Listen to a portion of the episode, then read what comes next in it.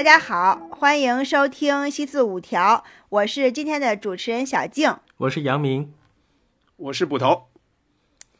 嗯、今天呢，我们聊一期《我爱我家》。这聊这一期呢，真的是说可以撞到我们强项上了，特别是我们的这个西四五条的主理人郑捕头老师、郑萌老师，有一部巨著《我爱我家》。这么厚重的背书啊，感觉咱们这期可聊的东西太多了。嗯，就是我爱我家，就是这这部剧呢，本身它被聊、被解读的也也太多了，所以我们还能聊出点什么特别的来呢？我们三个也也也不知道，说感觉这项 这项比较容易的一期，但是其实发现如果真的聊起来，可能还不是那么容易。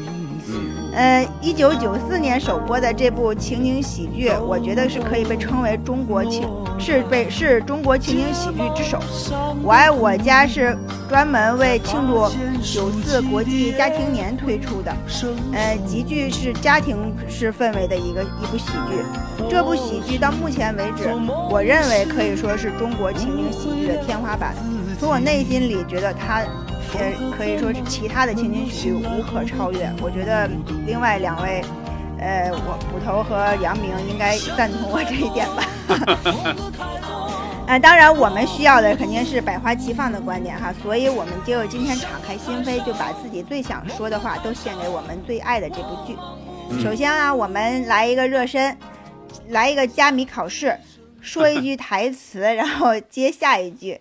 这个呃，就是加这说是考试啊，咱们就有一个那个打分标准，就是说能接出下一句是及格，然后能说出来是第几集，这叫什么名字？是良好，能说出这一句客串的明星，呃，这当然这个就是像郑艳红啊、于大妈这样的不算哈，不算客串明星，呃，能说出就是他那那种 大腕客串，这样才算优秀。顺呃，下面就开始啊，从杨明开始。杨明是问我，好，那我我有点紧张。没事，别紧张。啊就就是我，我觉得我觉得我这个是这样的，我我先我先半剧透哈，就是我这个小静的对的词呢，应该比较短，也比较好玩儿啊。这个我就是用这个原则哈。哦那咱就好现在开始哈。行，哎，小凡来美国找了个老外，他敢，哎，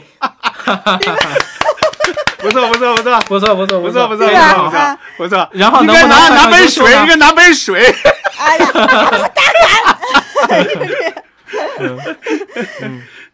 呃，这个呃是，然后你问，我该该哎，哎不你对你应该说看小静对说答案。我要是不是优秀。答一下，说答案。呃，在美国找了个老外，你只能说这个花絮里花花絮里讲的通关一怒为红颜，对，应该是吧？我觉得应该是，呃是吗不是远走高飞吗？不是啊？肯定不是远走高飞。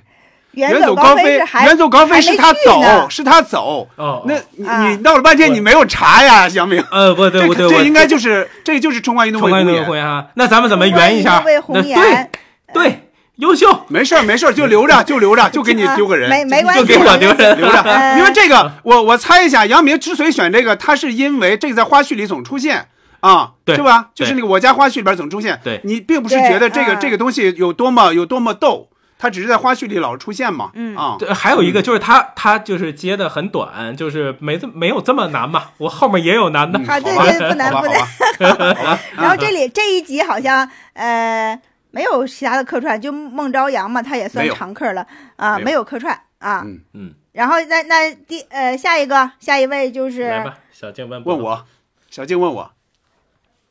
小，那我说了哈，嗯，嗯、那那那那个，嗯、您说您这辈子什么邪没信过？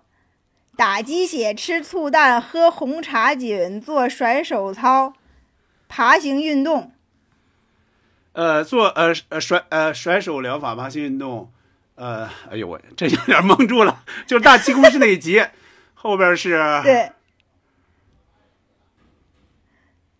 什么什么？哎呦，我忘了忘了，蒙住了。倒立疗法，倒就就这一就这一个呀，哎呦，倒立疗法是吧？他、啊，因为前面都说了，打鸡血、吃醋蛋、喝红茶菌、做甩手操、爬行运动、倒立疗法，您一样没落下。明白明白。呃，我来说说这个是呃大气功师，呃这这一集这一集客串的明星是司马南，但是具体第几集对对对我我一般都不记第几集，记记。啊啊，对，就是说好名字就行。嗯，嗯，好，我来问杨明啊，哎，悠着点啊！我这个要这样说也是比较复杂了，你看哈。嗯，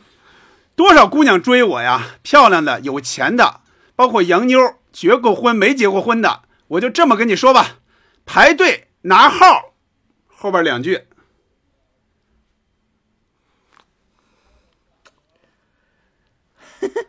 我选的都是比较逗的，我选的都是确实是比较逗的，没有那种就是说呃或者简短不不不是以这个为为为标准的，嗯，好吧，那个小静知道吗？按单双日分初赛、复赛。抢答了，小小静厉害，小静没不会就是听得多，她听的太多了，厉害厉害。然后啊这个也、这个是也算失恋，对，第四，集，嗯、没错对，第 也算失恋。客串的是那几个女女孩女明那几个女演员，不太不熟 叫都不熟什么名对，啊都？不太有名。嗯，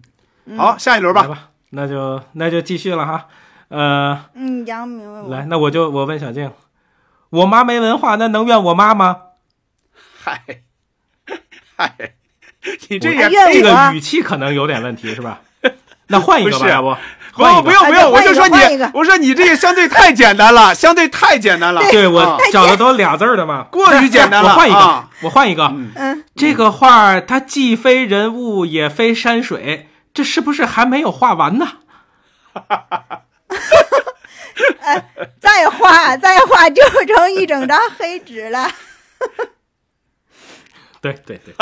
再画再画就成一整张黑纸了，对对对，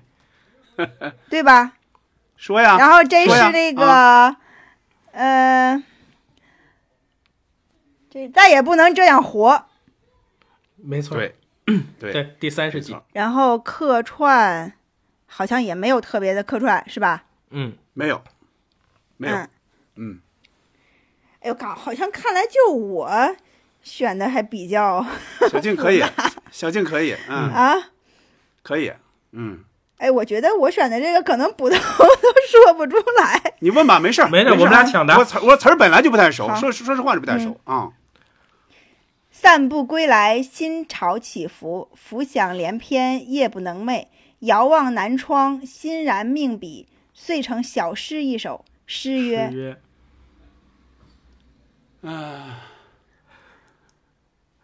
嗯，就：“我我先说前两句啊，我先啊说前两句。嗯西湖风光好哦所待。啊，我了，学习别动，别动，好了，好了。好了，呃，西湖风光呃好所在，学习之余信步来，呃，新长征路上手拉手，嗯，呃，大呃大步流星朝前迈，大概是吗？革命最后一句革命路上改。革路上朝前哦，迈。改革路上，改革路上朝前迈。对不起，我我有一次，我有一年去西湖，就出差去西湖，晚上遛弯儿，我还我还写了这几句，我还在发到微博上、朋友圈上啊，但现在还是忘了，我词儿确实没那么熟。这一集是这集是在那遥远的地方，对吧？对，对，三十一、三十二，呃，这个呃，客串明星是刘威，嗯。对，嗯，好，好。那我开始问杨明哈。好，这个这个比较简单，我觉得。他们姑娘打十八岁就立志嫁个高干子弟，历经苦难是痴心不改，转眼都三十八了。得直接嫁高干本人吧啊，应该差一句，呃，高干是不要他们了，直这呃那个直接，哎是什么？直接嫁高干本人吧？对，对，不是他们，不是他们，是高干是不要他了嗯，哎，干脆直接嫁高干本人吧。好，不错，不错，不错，不错。不错好挽回了，啊挽回一点儿。这个这个应该是《亲家母到俺家》第五、第六集，然后客串的应该就是，应是叫李野平吗？就是李幼斌老师的妹妹。李野萍这个肯定有韩颖老师嘛，韩颖老师也对，算客韩颖老。师，啊，我这个难度高啊。这个直接就这个这直接就说小史姑娘，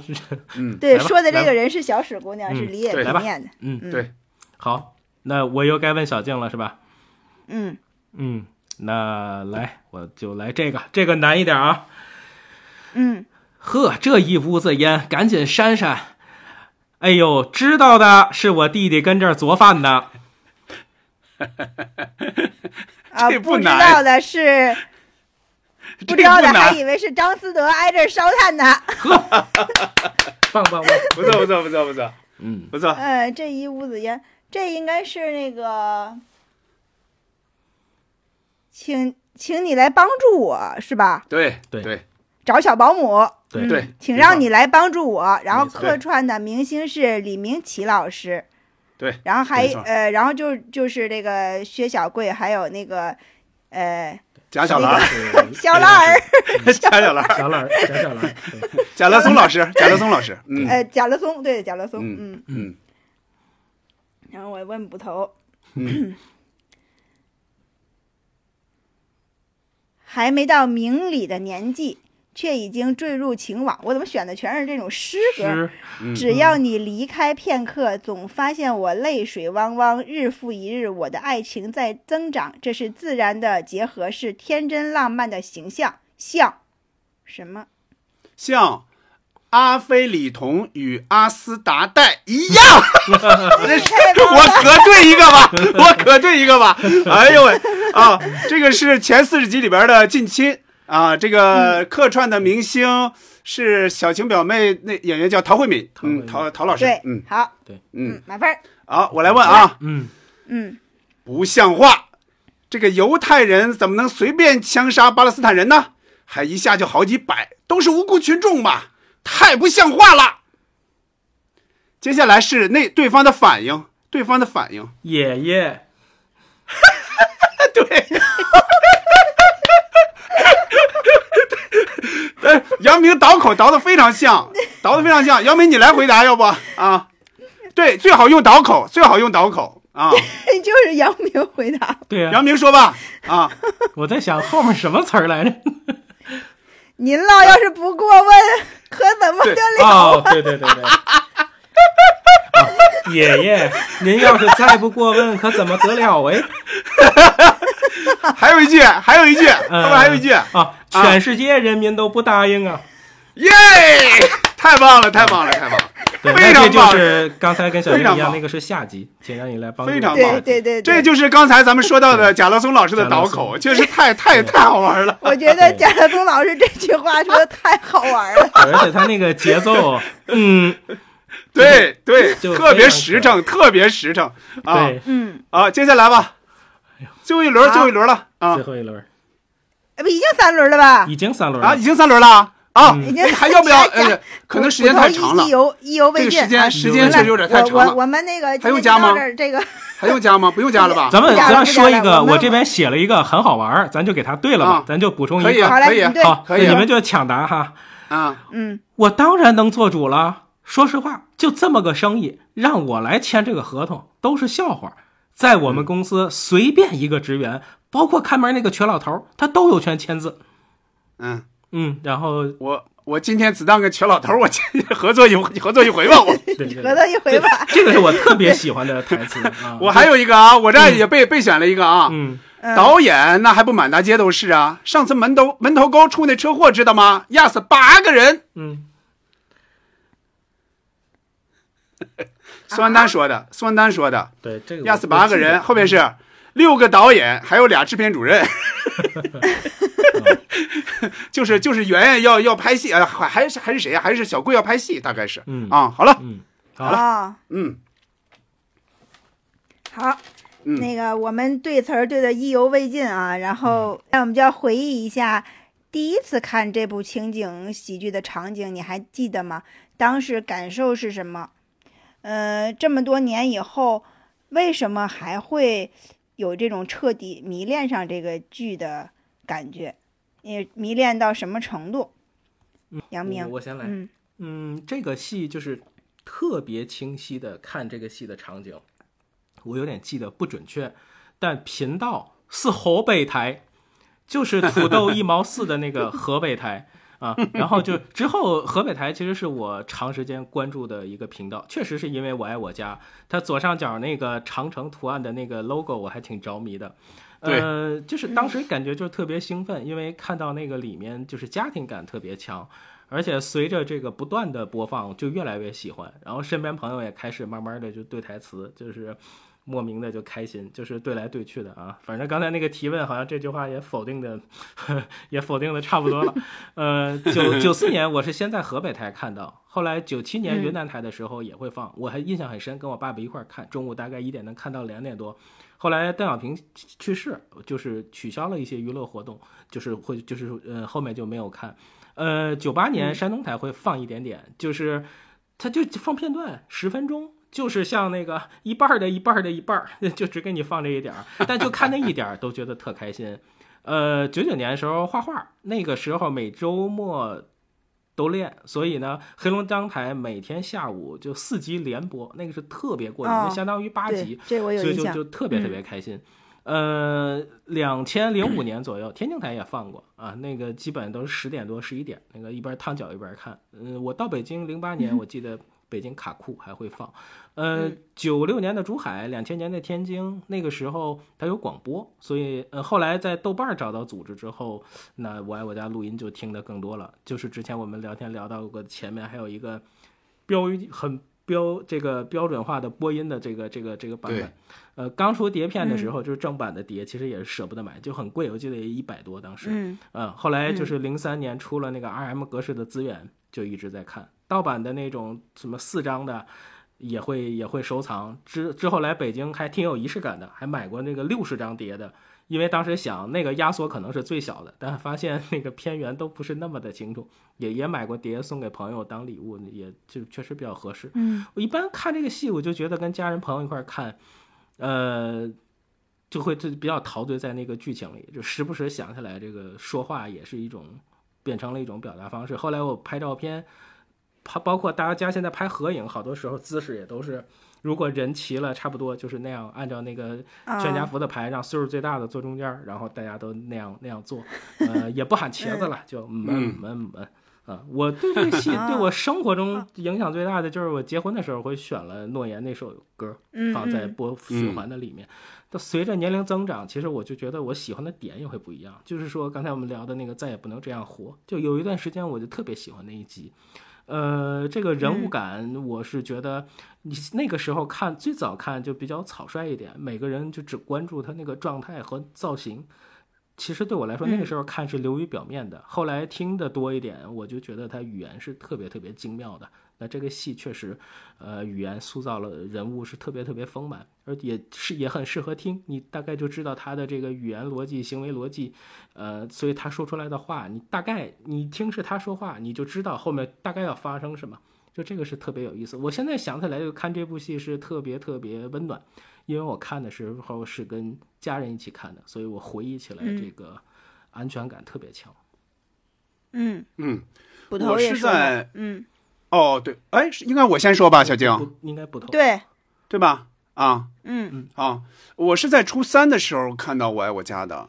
呃，最开始看的两集就是《亲家母到俺家》，就是应该也是《我爱我家》里边非常非常优秀的两集，所以一下就喜欢上了。呃，就是当时就觉得，哎呦，有宋丹丹，有梁天儿，还有之前看过的，就是韩影。他他之前演过那个刘大妈嘛，我就说，哎，这是个什么呢？我说这是一个是一个小品吗？就因为因为能听到笑声嘛，呃，但又不像小品，因为因为他他不显观众那边的镜头。但你要说是电视剧呢，他又太他又很像一个话剧和一个舞台的一个小品，所以不知道是什么，但确实是太可笑了，就觉得特别特别可笑。呃，我这不管它是什么，我就特别喜欢。就是那会儿我是写日记的。我初三，包括高中，应该是写了好三四年的日记，所以那会儿我的日记可就有的写了。因为平时的生活极其极其贫乏，极其匮乏，但是只要看《我爱我家》，那就是我就把它剧情全写进去，就是 就是一般一般的日记，比如说就写那么几几十个字，就是一旦一旦哪天看了《我爱我家》，就把这个这个剧情写进去，就一大篇儿，而且还还还还愿意再接着写。就那会儿，只要电视上演，就会跟着看。我最早看呢，刚才呃杨明也说到是河北台，因为我就我就是河北人嘛。但是我现在不太确定是河北哪个台，因为我后来听英壮老师他们说，就是这个剧组人员他们说是在河北经济台，但那会儿确实是有河北经济台的，所以但是我不太确定是不是这个台。但是看完看完之后，就是先演了四十集嘛，然后后来又演后八十集，呃，后来应该是在河。北一或者河北几看过，再一个呢，就是保定台肯定也演过，就在大概那九四九五年左右，我应该是大概看过那么一两一两次，呃，只要电视上演就会看，呃，就是就是就不管什么时间吧，就是呃就是全部的，就是家人就就是家里都就看了一个电视嘛，只要这个演，我们就我和我弟 就一定要抢。抢这个遥控器，就就一定要给它定位在这个台上。但是很这种机会其实很少的。我们邻居家他们家有一个卫星锅，他们那收了好多好多台。有一次我因为我们家没电话，有一次我记着我去他们家接一个亲戚家的电话，我看到他们的客厅正在放这个，把我给吸引的。我就我说，但是他们都不不，他们都不好好看，你知道吗？我就说这也太可惜了。说这个这个锅我们家弄一个多好啊。没办法，就看不成。呃，看的我看的最多的是什么时候呢？是我大学毕业之后跟同学租房子，我们俩一起住的时候，他从朋友那儿找到了一套压缩盘。嗯，所以那段时间是我们是第一次，就是这种你点播式的来来来看，因为之前只是被动的嘛，从电视上看，所以就觉得哦，那段时间太行。我我我应该对我爱我家台词的这种熟悉度，应该从那会儿建立起来的。后来呢，就买了 VCD，也买过 DVD。我记得当时那个、那个、那个盒子上，因为那会儿濮存昕正火嘛，对，就那盒。本来濮存昕没多少戏，但是盒子上一个非常非常 醒目的位置，在他们几口人的大合影之外，还还贴了一个他，在那听着打打那个大哥大。我觉得这有点怪呀。对对对，就是反着，就有点怪。再后来应该也听过录音，就你们刚才说的那个电台录音那一版，我也听过。再后来就是。呃，应该就是听录音听的多了，就是听这种，就是把它放到 M P 三里，或者放到哪儿，或者现在像手机里，有时候也可以听，但是就不再像以前那样，就是完完整整的去从头到尾的看，一般就是就会挑着看了。嗯，我什么时候发现我爱我家的家迷会比较多呢？那会儿没有家迷这个词儿哈，就是应该是在二零一零年、二零一一年左右。我那会儿我在微博里，我就我就经常发一些台词啊什么的，我发现很多人响应，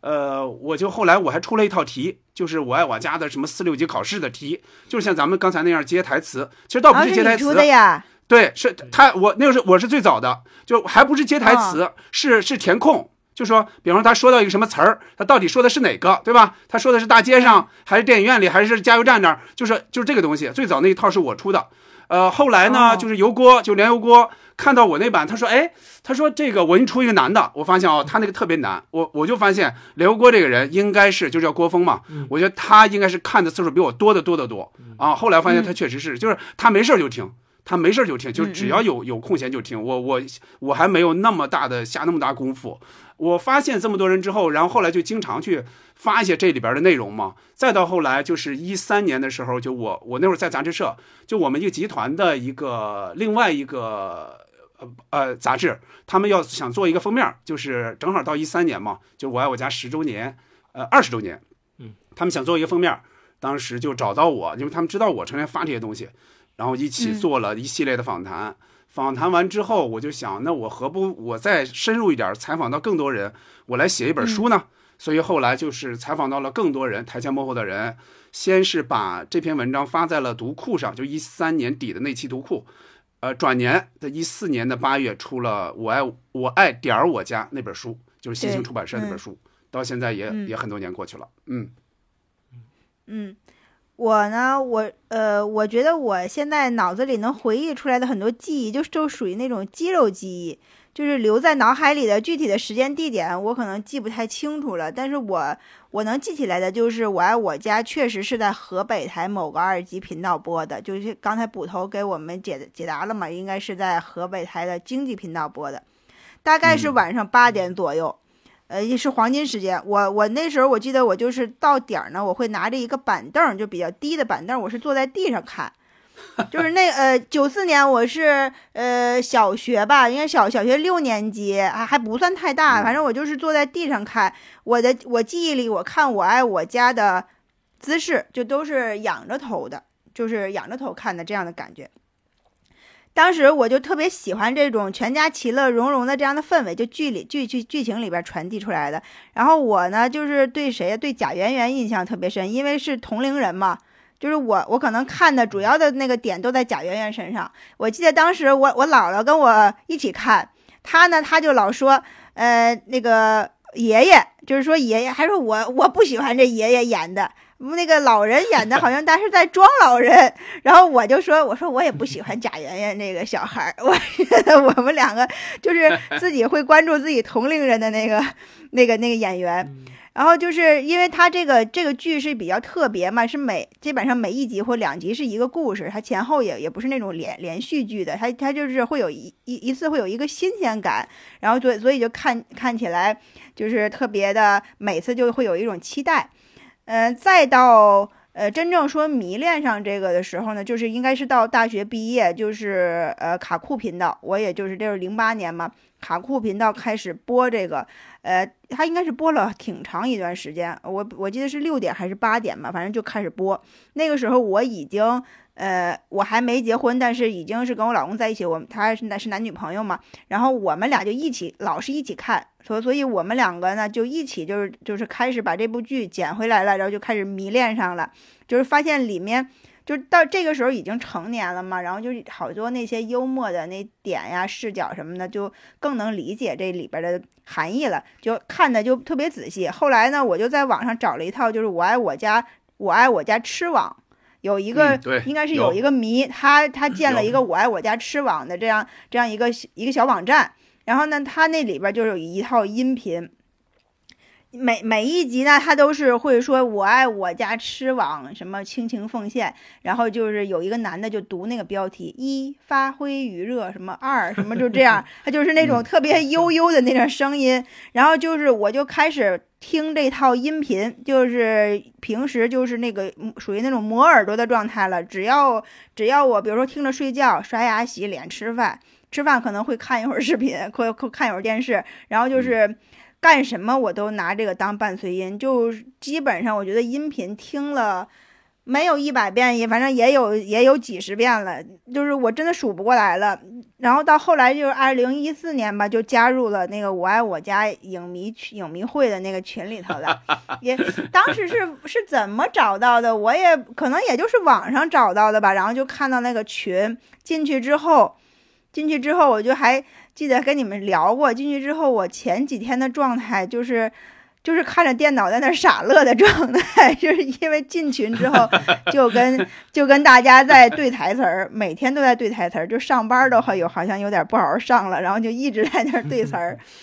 然后那个呃，每个人不都起一个自己的名字嘛？然后我我也是给自己起名字，从起名字开始就开始对词儿，然后一一直从一直从上班对到下班，然后还还参加群友聚会。我我们还在一一起吃饭，就是吃过几次几次饭，然后就在参加那个节目录制，就觉得自己呃，从生活吧到到这个。呃，到到到创作都跟这个我爱我家就紧密的结合起来了，反正就是算是那个自诩为家迷的一份子吧。然后就家迷有什么活动呢，就感觉自己也跟着 跟着自豪，跟着高兴。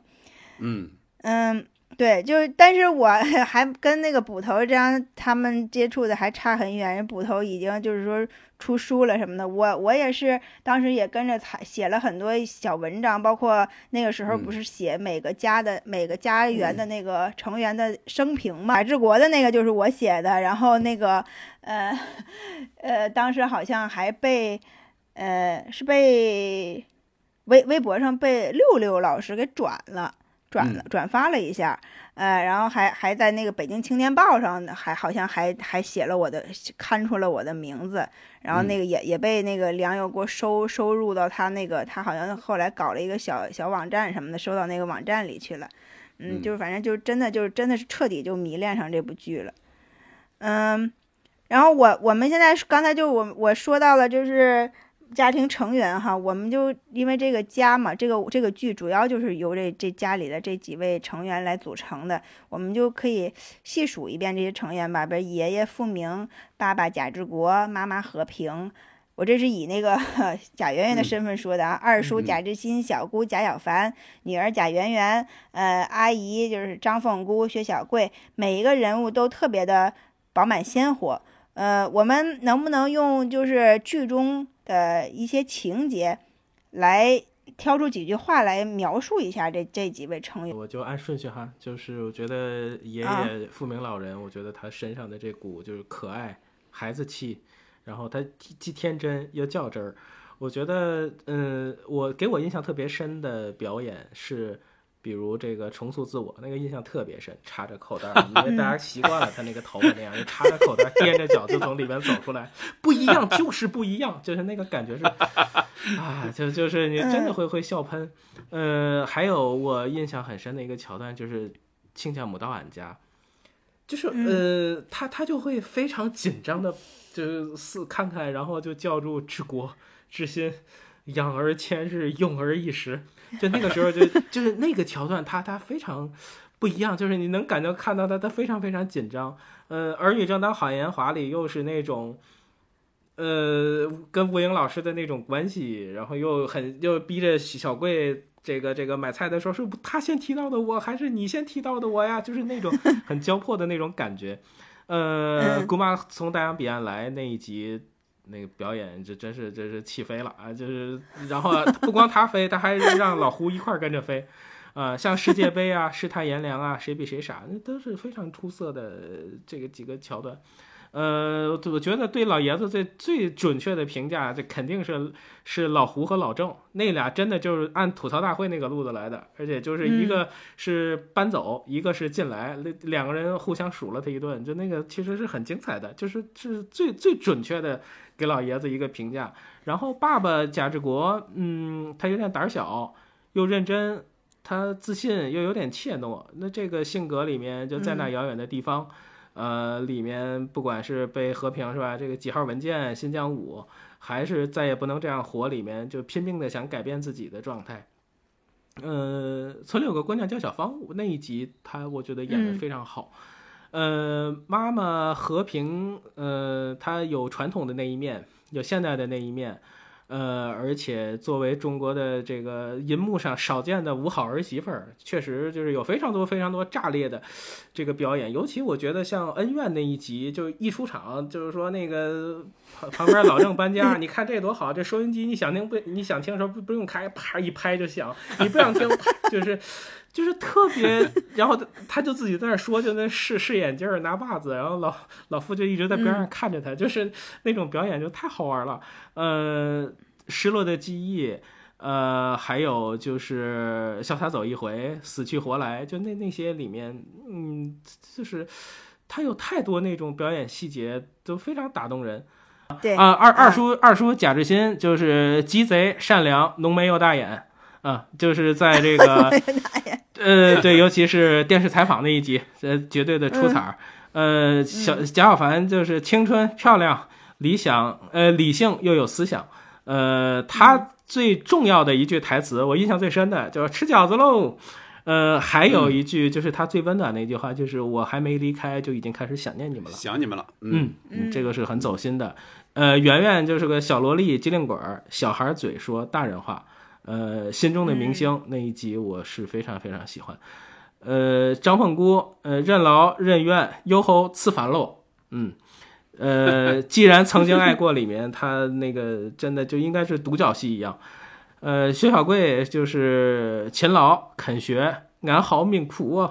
呃，一仆二主。嗯，我我我那集也很棒。其实我爱我家就是这样一个，就是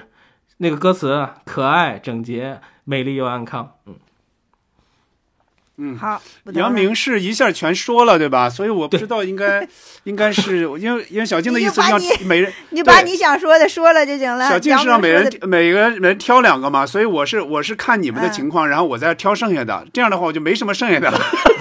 你你想说谁？我不知道怎么说了。我我我就我说关键词吧。如果这样的话，我就说关键词吧。呃，嗯。比如老傅，老傅是绝对的第一主角，这不用说，嗯。第一主角比比那个和平还要还还要戏多的，应该是，嗯。就是应该是每一集里都有他，没有没就是每一集都不能缺了他。宋丹丹还缺了那么几集，应该是。他，我觉得就是不拘小节，但是大事不糊涂，坚持原则，又非常可爱。治国呢，他是这里边的知识分子的范儿，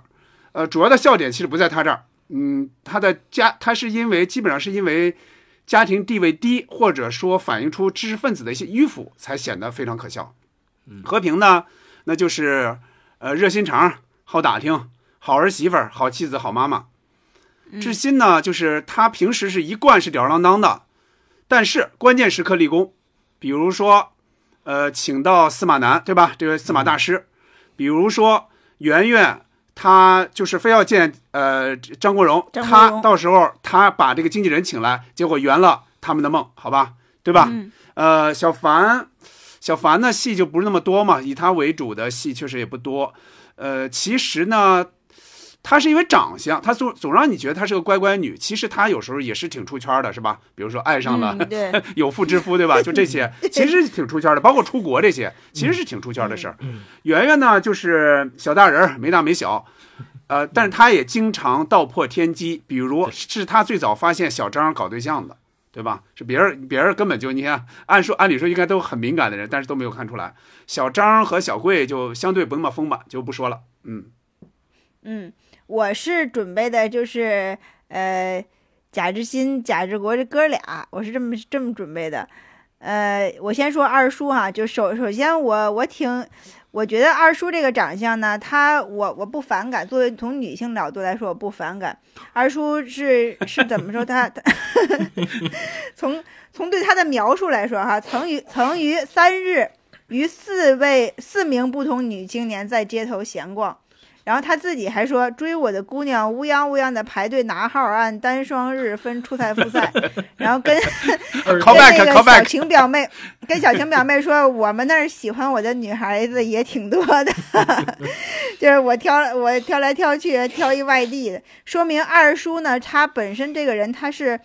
他虽然一事无成，但是他应该是很有女人缘儿的。我们可以看到他女女朋友不断的换哈，就是他的那个眼睛，就是他不算长得帅的，就包括演员来说，他也不算长得帅的。但是他的眼睛就是那细细小单眼皮儿那种，就是天生带着这种喜感、幽默感。呃，其实这种这种审美呢，我觉得在女性审美里，它其其实确实还挺受欢迎的，因为你可以量。就包括梁天这个演员，他从他不能说是那个鲜肉吧，但是他也是早一批就是呃出名的这种青年的男男演员。我觉得他在嗯、在人们的审美里呢，他算是嗯不招人讨厌的，这也是招挺招女孩子喜欢的。呃，然后我再说说这个治国大哥，呃。我总感觉吧，他这个治国呢，他有点儿就是想把自己往女性角度上 塑造。比如他，他说他从小就给弟弟讲革命的戏，扮演刘胡兰，然后就还唱了 那几句，捏着嗓子唱那几句。然后在全家都是那个整容的时候，他还说我变成女女的给你们瞧瞧。然后就可以看出治国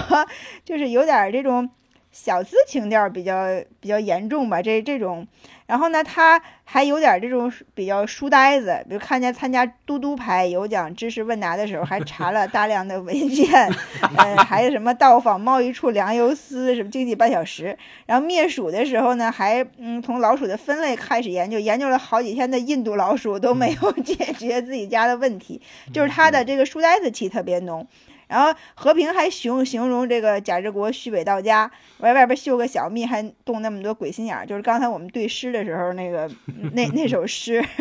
然后他就是他给小芳写信嘛，就是觉得是呃若有意就能明白其中的意思，若无意谁也说不出什么来。就他老动这么多鬼心眼儿。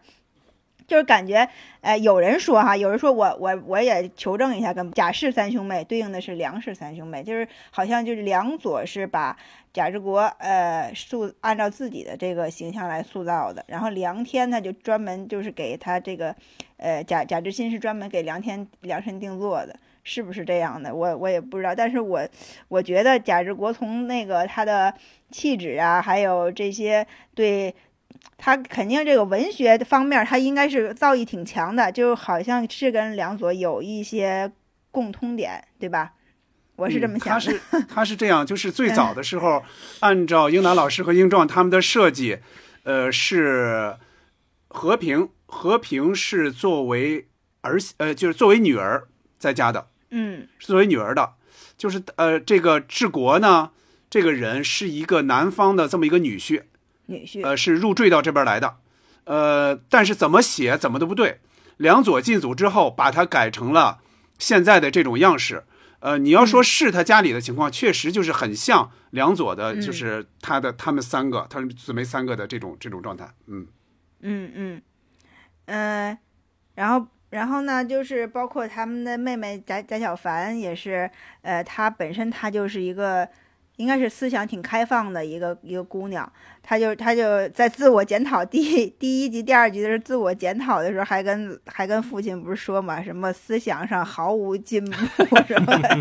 什么反动黄色，什么什么，就说自己这个。然后我我觉得贾小凡其实他的那个嗯出彩的点应该不算太多，就刚才咱们说的那个呃，就是爱爱爱你在商量里边还还比较好，然后那。那个愚人节里边那那那一段，我觉得他笑点其实不太多。他好在他就是长得长得特别的漂亮哈，就特一个一个是漂亮，一个是那个有文化。然后我们就接着接着下面了，就是，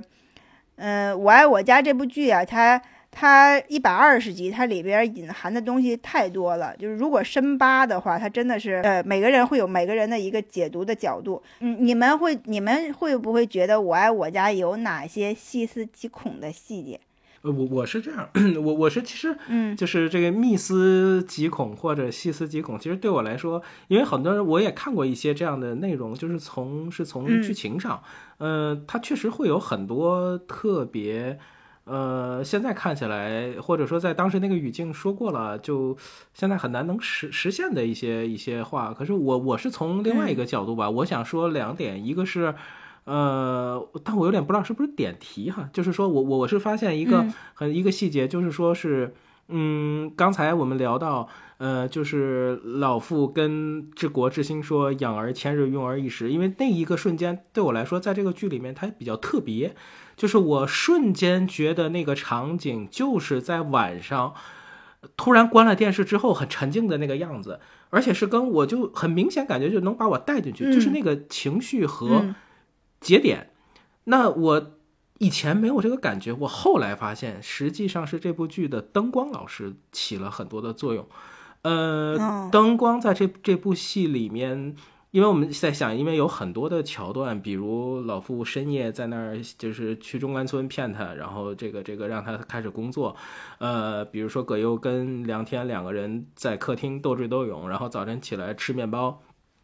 就是有很多特别白天的戏，也有很多特别黄昏，也有特别晚上的戏。那所以我就找了一些就是跟这个灯光师有关的资料，因为我看很多的介绍，大部分都是戴延年老师作为美术老师。那就是这个胡耀辉老师，他作为灯光，嗯，他其实为他们也做了很多的准备。嗯，其实有一段文字，我我还就是看到的这个信息很让我感动，就是他们说跟戴老师两个人在配合的时候，会在那个玻璃上去贴成半透明，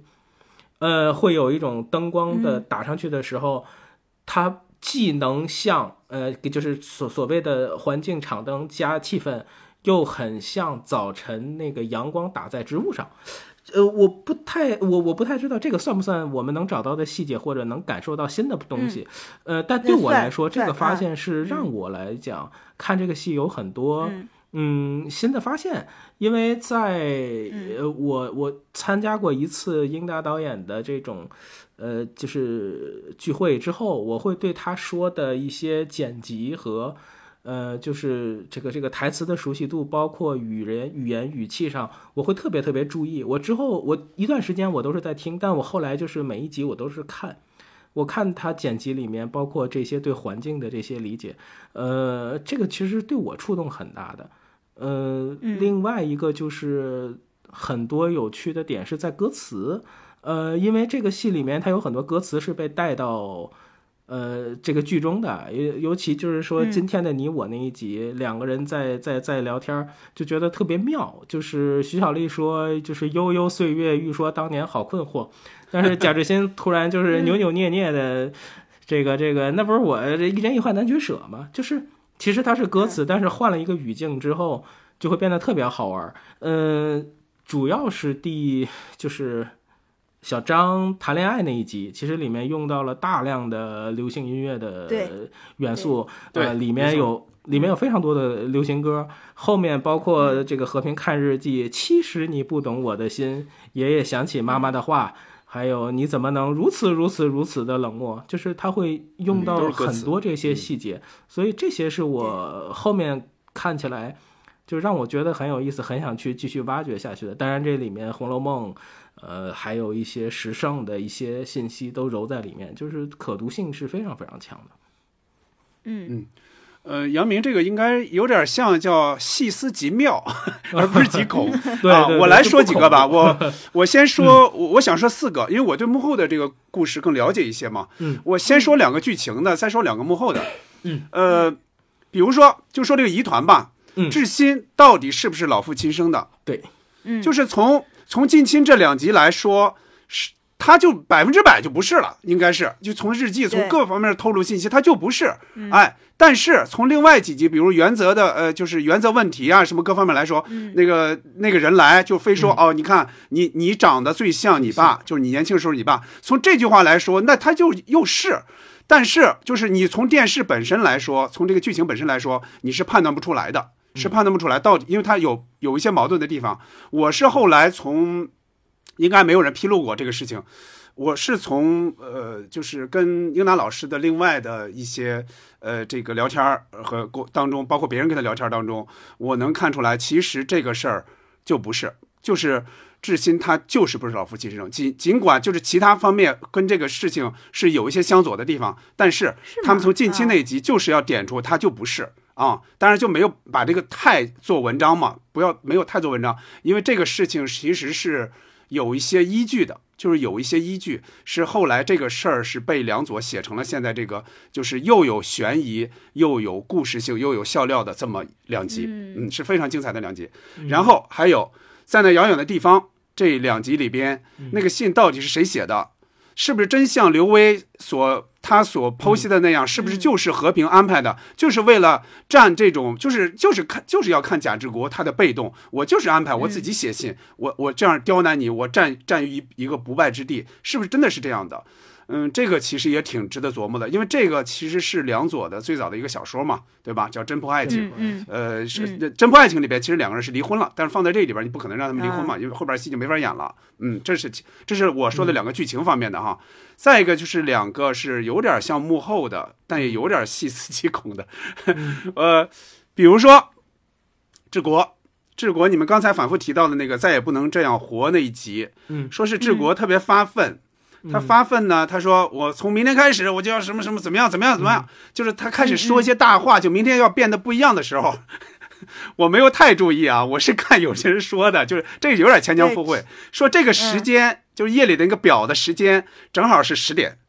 什么意思呢？嗯。因为梁左是相声迷嘛，嗯。梁左是相声作家，就正好是、是不是要致敬十点钟开始？十就马三立马老的十十点钟开始，是不是？但是这个现在也不太好说，对吧？嗯。我觉得有可能就是一个也是牵强附会，但是嗯。加米就愿意这样去去去解读它。对有可能。嗯。嗯，然后还有就是说起来有点悲伤的，就是真真假假那一集。嗯。这一集呢是张悦老师写的，因为他发现有些老人他就是在家里不受重视，他这样装病呢，就家里就会重视他。呃，这个里边反复的提到的就是癌症跟病魔做斗争，呃，尽管最后是虚惊一场，对吧？呃，但是就是里边也说到了很多这里边的事情，呃，但就关关关系到这个文星宇文星宇老师他的这个这个后来的这个他自己的这个经历来说，他最后还真就是因为癌症去世的，而且他是得过一次癌症之后治好了，治好了之后结果又得了一次，就第二次的癌症夺走了他的生命，确实非常非常可惜，到现在也十几年了，而且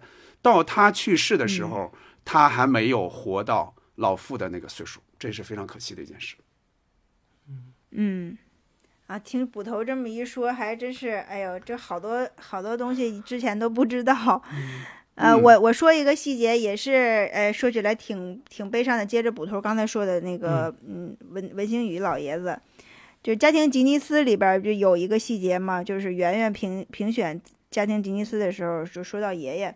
全家还活着的年龄最大的人是富明老人。按照嗯中国传统算法，他今年虚岁已经六十七岁了，就说明他还是六十六周岁是吧？六十七岁了嗯。然后当时爷爷就说了一句：“什么叫还活着的？那我还活不活了？”就以后就就说的这么一句话。嗯，但是就是这也是网友后来发现的哈，就是说文星宇老爷子就是四一年生人，零七年去世，就是正好是不到六十七岁去世的。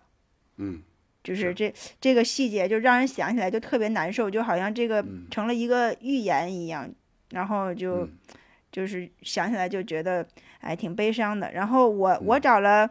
呃两个细节是嗯跟这个演员之间别的戏有关的哈。心中的明星讲了贾圆圆追星去看张国荣《霸王别姬》首映式，呃。嗯就是当时这个《霸王别姬》不正正上映嘛，但是这个《霸王别姬》这部电影里边，张国荣的配音就是贾志国扮演者杨立新配的。对啊，所以就是当我当时当我知道这件事以后，我再看《霸王别姬 》，听程蝶衣说话的时候，我脑子里闪过的全是贾志国的样子。然后还有一个细节就是恩怨这一集，呃，胡学范一家刚搬进来的时候，就是和平不是看到他们家，呃，老老头老太太就是下小从小车上下来，特别富贵的那种，然后他去他们家参观了嘛，然后说准备了一堆好吃的，摆上了自助餐。有沙拉呀，什么虾仁儿，还有布丁，然后就说了一句，就说了一句，人家家连打醋的瓶子都是玛瑙的，对，哎，这这句话其实就是出自茶馆儿。当时说这句话的就是那个呃，英若成老先生扮演的那个刘麻子，他说的刘麻子这句话。然后，然后这回又用到了这个 这个英若成老先生扮演的胡学范身上啊，这也是一个细节。嗯啊，还有一个就是，呃，这我我不知道算不算，这这这算一个知识普及吧？这也是我从弹幕里知道的哈，就是嗯季春生在那个，呃，在《不速之客》里边儿，他不是说自己一开始是是说自己是那个发明家嘛，然后发明了一种母液可以点水成油，但是这个事儿其实就是好像是一个真事儿，就是是八十年代真的有这么一个人骗子叫王洪成，然后他嗯就用这个点水成油的把戏骗了好就十几年，骗了大人人民大众，然后还骗了好多钱，还让那个就是还被电视台报道啊什么的，就是这样一个大骗局。他就说自己发明了各种各样的东西，又又节油了，又节能了，这这种什么东西，他一一度就被炒得非常火，然后就是他这个点水成油就被称为中国第五大发明。听说过五大发明吗？听说过，小学老师就讲过，是四大发明。加上我这个，不就五大发明？说到演员吧，这个家庭成员的主演主演们，这成年人几乎都都是呃话剧话剧演员出身的。呃，如果让你从这几位主演里边选择自己最喜欢的三位，你会选择谁呀？然后可以说一下自己的理由。嗯，好，我嗯我我选我比较喜欢的三位就是宋丹丹、文星宇和梁天。呃，宋丹丹她很多的这个估计会撞，肯定会撞的这个东西。对，那那那怎么说？没关系，没关系，就这样说，每个人理由不太一样。没关系好，撞就撞吧啊。呃，我我我我喜欢他们的原因是，嗯、他们三个人，他们三个人在一起，首先是他们的这个本身的表演功力。宋丹丹就就是仁义的宠儿，呃，文星宇是最好的这个舞台剧的导演之一，所以。一个导演的话，他演戏就就也不用说，梁天的表演近乎于专业和自然之间的那个状态，而且他们三个人之间的对手戏就是非常好玩，而且他们三个人的关系也有意思。一个是嫂子，还有一个就公公跟儿媳妇儿，就是他这个这个之间的这个关系，就是呃，就是有些话说了不合适，不说也不合适，但是一说就更容易坏事儿，就经常就是这种，就名场面就是，呃。这个和平的这个吐槽大会，就是问他问问富明，这个辛亥革命您参加了吗？五四运动挨哪儿的？啊，这个 嫂子，按说我也不该说话，你本来就不该说话啊，就是这种互相的就是这个对手戏，就他们三个人会非常好玩儿啊。这个这个芝麻开门里头也是这个听听这个公公在那儿讲讲这个。公公漫不经心，但是他每说每一句话，宋丹丹就特着急拿扇子，最后听到那个好多财宝，直接就把扇子扔了，就有非常多这样的很小的这种互动。呃，既然曾经爱过，两个人坐一块儿劝小张啊，这你这大姐都是经验之谈啊，劝，就是有非常多的这种 很细微，可是他们在一块儿就是碰撞出的戏就非常的好玩儿。嗯，其中这个表演细节也很多都是听英达导演他。呃，就是喜剧班也好，或者就是其他的，在分析的时候就咂不出滋味之后，我有时候会回去再看中间的这些妙处。呃，那当然最最有意思的一场戏就是志新还是配得上的。哎呦，你看志新那长相，那眼睛啊，就是那那一段。嗯，另外就如果说呃，在这个家庭成员之外，我选一位，我其实更喜欢英若成先生的表演。嗯，刚才杨明说的主要是从角色是吧？更主要是从角色上。我来说说演员，呃，就是我选的还是确实也是他们仨：文星宇、宋丹丹和梁天。呃，文星宇老师呢，其实开始不管是英达找他，还是他被英达老师挑选，其实互相都没有太多的自信。呃，文星宇老师他进组之后，你看最早拍的那两集是在那遥远的地方。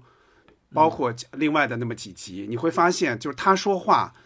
就像一个，也就是五十多岁，就是像他自己那个年龄的一个人的那么一个状态，而不是一个六十多岁的一个退休的老干部的状态。其实是，就是比治比治国也大不了多少，就那么那么一种感觉。到后来，后来他才慢慢的，应该是文新宇老师从他父亲的那种声调上找到了。就是老傅说话应该有的状态，就是后来所谓的叫文文氏发声法，对吧？就这种状态。对。另外呢，再说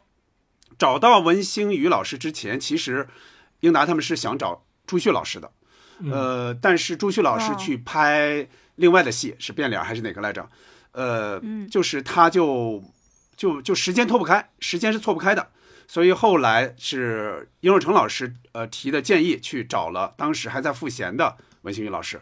呃，如果咱们想一下，如果由朱旭来演，会是个什么状态？我觉得就是可能演起那种呃原则问题啊，就是那种比比较苦大仇深的那种时候，坚持原则的时候，他演的会非常好。但是如果表现老呃就是老傅的一些可爱的这种腔调，尤其是跟老胡互相斗嘴啊、互相闹腾的时候，我觉得应该是文老师会演的更。招观众喜欢一点儿，就这种老小孩、老顽童的感觉会会更好。宋丹丹呢，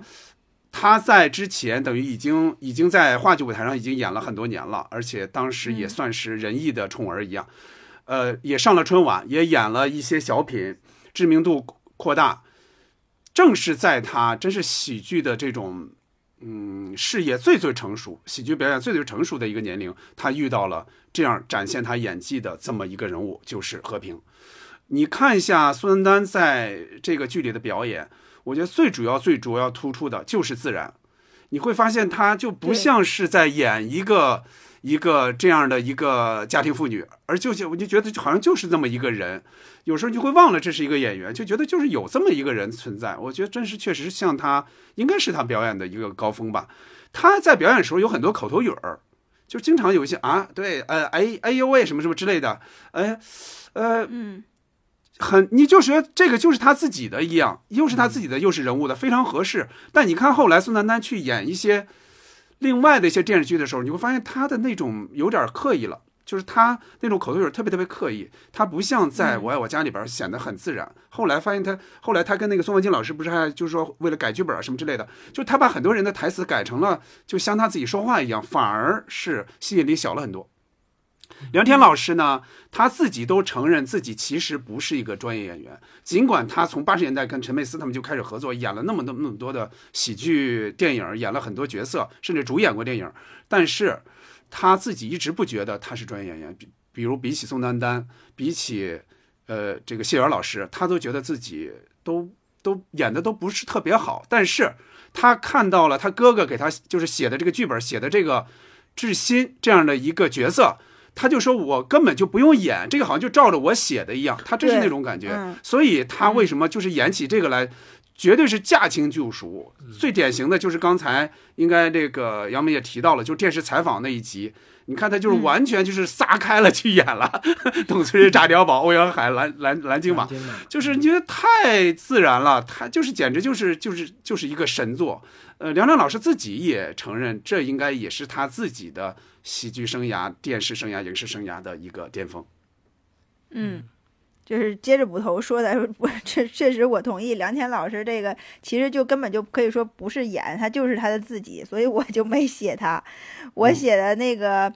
呃，首先这也跟大家撞了吧，一个是宋丹丹，一个是呃文星宇。呃，宋丹丹，我我认为他基本上是承包了这全剧笑料的半壁江山。我喜欢他的，我喜欢他表演的，就是这个感觉是。把对角色的这个理解完全的传递给了所有的人。我我认为和平是他的这个呃代表代表角色里应该是属于他演的应该是最好的角色之一了吧。我特别喜欢按他那种呃，因为和平他是一个来自于底层人民家族的那种粗线条的性格嘛，他嫁到了这样一个呃知识分子家庭里边，就是宋丹丹的这这种演绎呢是有一有有一种。带着这种虚幻的真实，就情节情节里边就是非常呃非常不合常理的一些环节，比如说那种假死呀、失忆、认祖宗、寻宝，这这些其实我可能在我们日常生活里不太会发生的，但他的表演就让你感觉不会感觉到违和，就是其这个就是说，我觉得他的功底得得得多厚，他就能摸摸透观摸透了这个观众的心，就让你感觉他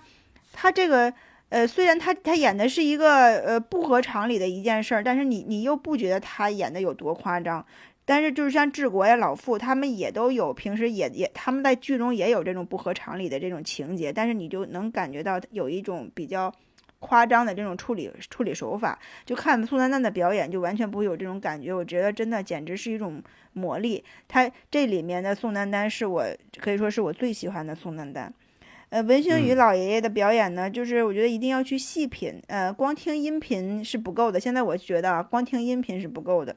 就呃，他当时就是就刚才贾捕头说的嘛，他可能他五十出头吧，就是演演一个六十六十七岁的一个老人，就差了这个十几岁，而且是一个老干部这样的这样的一个角色。首先，他从声音上，他一直用一个假声在说话，对吧？就啊那种，他就是。这这这件事儿，我就觉得相当了不起。他一直能坚持这样的一个一一种声音来整个贯穿全剧，这这是一个非常了不起的事儿。但是，就是除了光除了听他的声音，我觉得呃，好像还感觉不到他的演技在哪儿。有时候这个声音听多了，你可能还会觉得有点烦。但是如果你真的去细品他演戏的那些动作，比如说他那个。那个那个坐姿呀，然后还有就是手是怎么放的，有一些那个拿烟的那那种姿势，真的是把老干部那个。那个刚退休那个姿态拿的特别好，然后还有还有他就是跟那个老郑老胡之间那个明争暗斗，还有就是找找个心仪的老太太想要再婚的这这些事儿，全都在他晚年生活里占据了一大部分。所以这个这些事情呢，他是在一个就是老干部形象的这个这个架子下，然后就是卸下架子之后，然后又又有一种。呃，有点端着，有有又有点迫不及待想放开的那样的感觉，就是在在文星宇老老爷演的时候，就来回的切换就特别好，就能感觉到这种，就像我以前说的这种看演员的这个表演的节奏，就是一种行云流水，真的就是这一会儿切换，一会儿是这样的感觉，一会儿又又切到了那那那种状态。然后我还想说一个，就是不算主演，但是他也经常出现的，就是蔡明，他演郑艳红，他们的邻邻居，就是有有很多人都不太喜欢，就是蔡明的表演嘛，觉得他好像有点卖，呃，过度的那个卖力，呃，其实我觉得在这个郑艳红这个角色的塑造上呢。我觉得，我认为他，我还挺喜，我还挺喜欢他的，就是他把这个北京大妞这个这个，呃，有点儿，他一个是出出身比较比较好，高干高干子弟的那个，呃，高是属于高干子弟，然后再一个就是他可能还比较有钱，老早就下海了，经商了，然后就是。把北京大妞这个呃什么都不怕，然后又又又遇到爱情又有点义无反顾的这个感觉表现的特别好，就是但是他可能表演上在人感觉就是有点一惊一乍的哈，就是确实是呃，蔡明老师属于一上台就有点收不住自己的那那那种那那种状是态。但是我觉得，呃，我觉得他把这个呃郑艳红也是也演绎的特别的可爱，尤尤其是他和志新之间这个感情的这个纠葛，我觉得他确实呃在这个里边儿，在我爱我家里边算其他的这个相对于非主演里边算配角里边算这个出彩的。嗯对，呃，然后我们接着往下说啊，说到这个客串演员，呃，是这样的，就是我为什么说呃说这个问题呢？就是也也是因为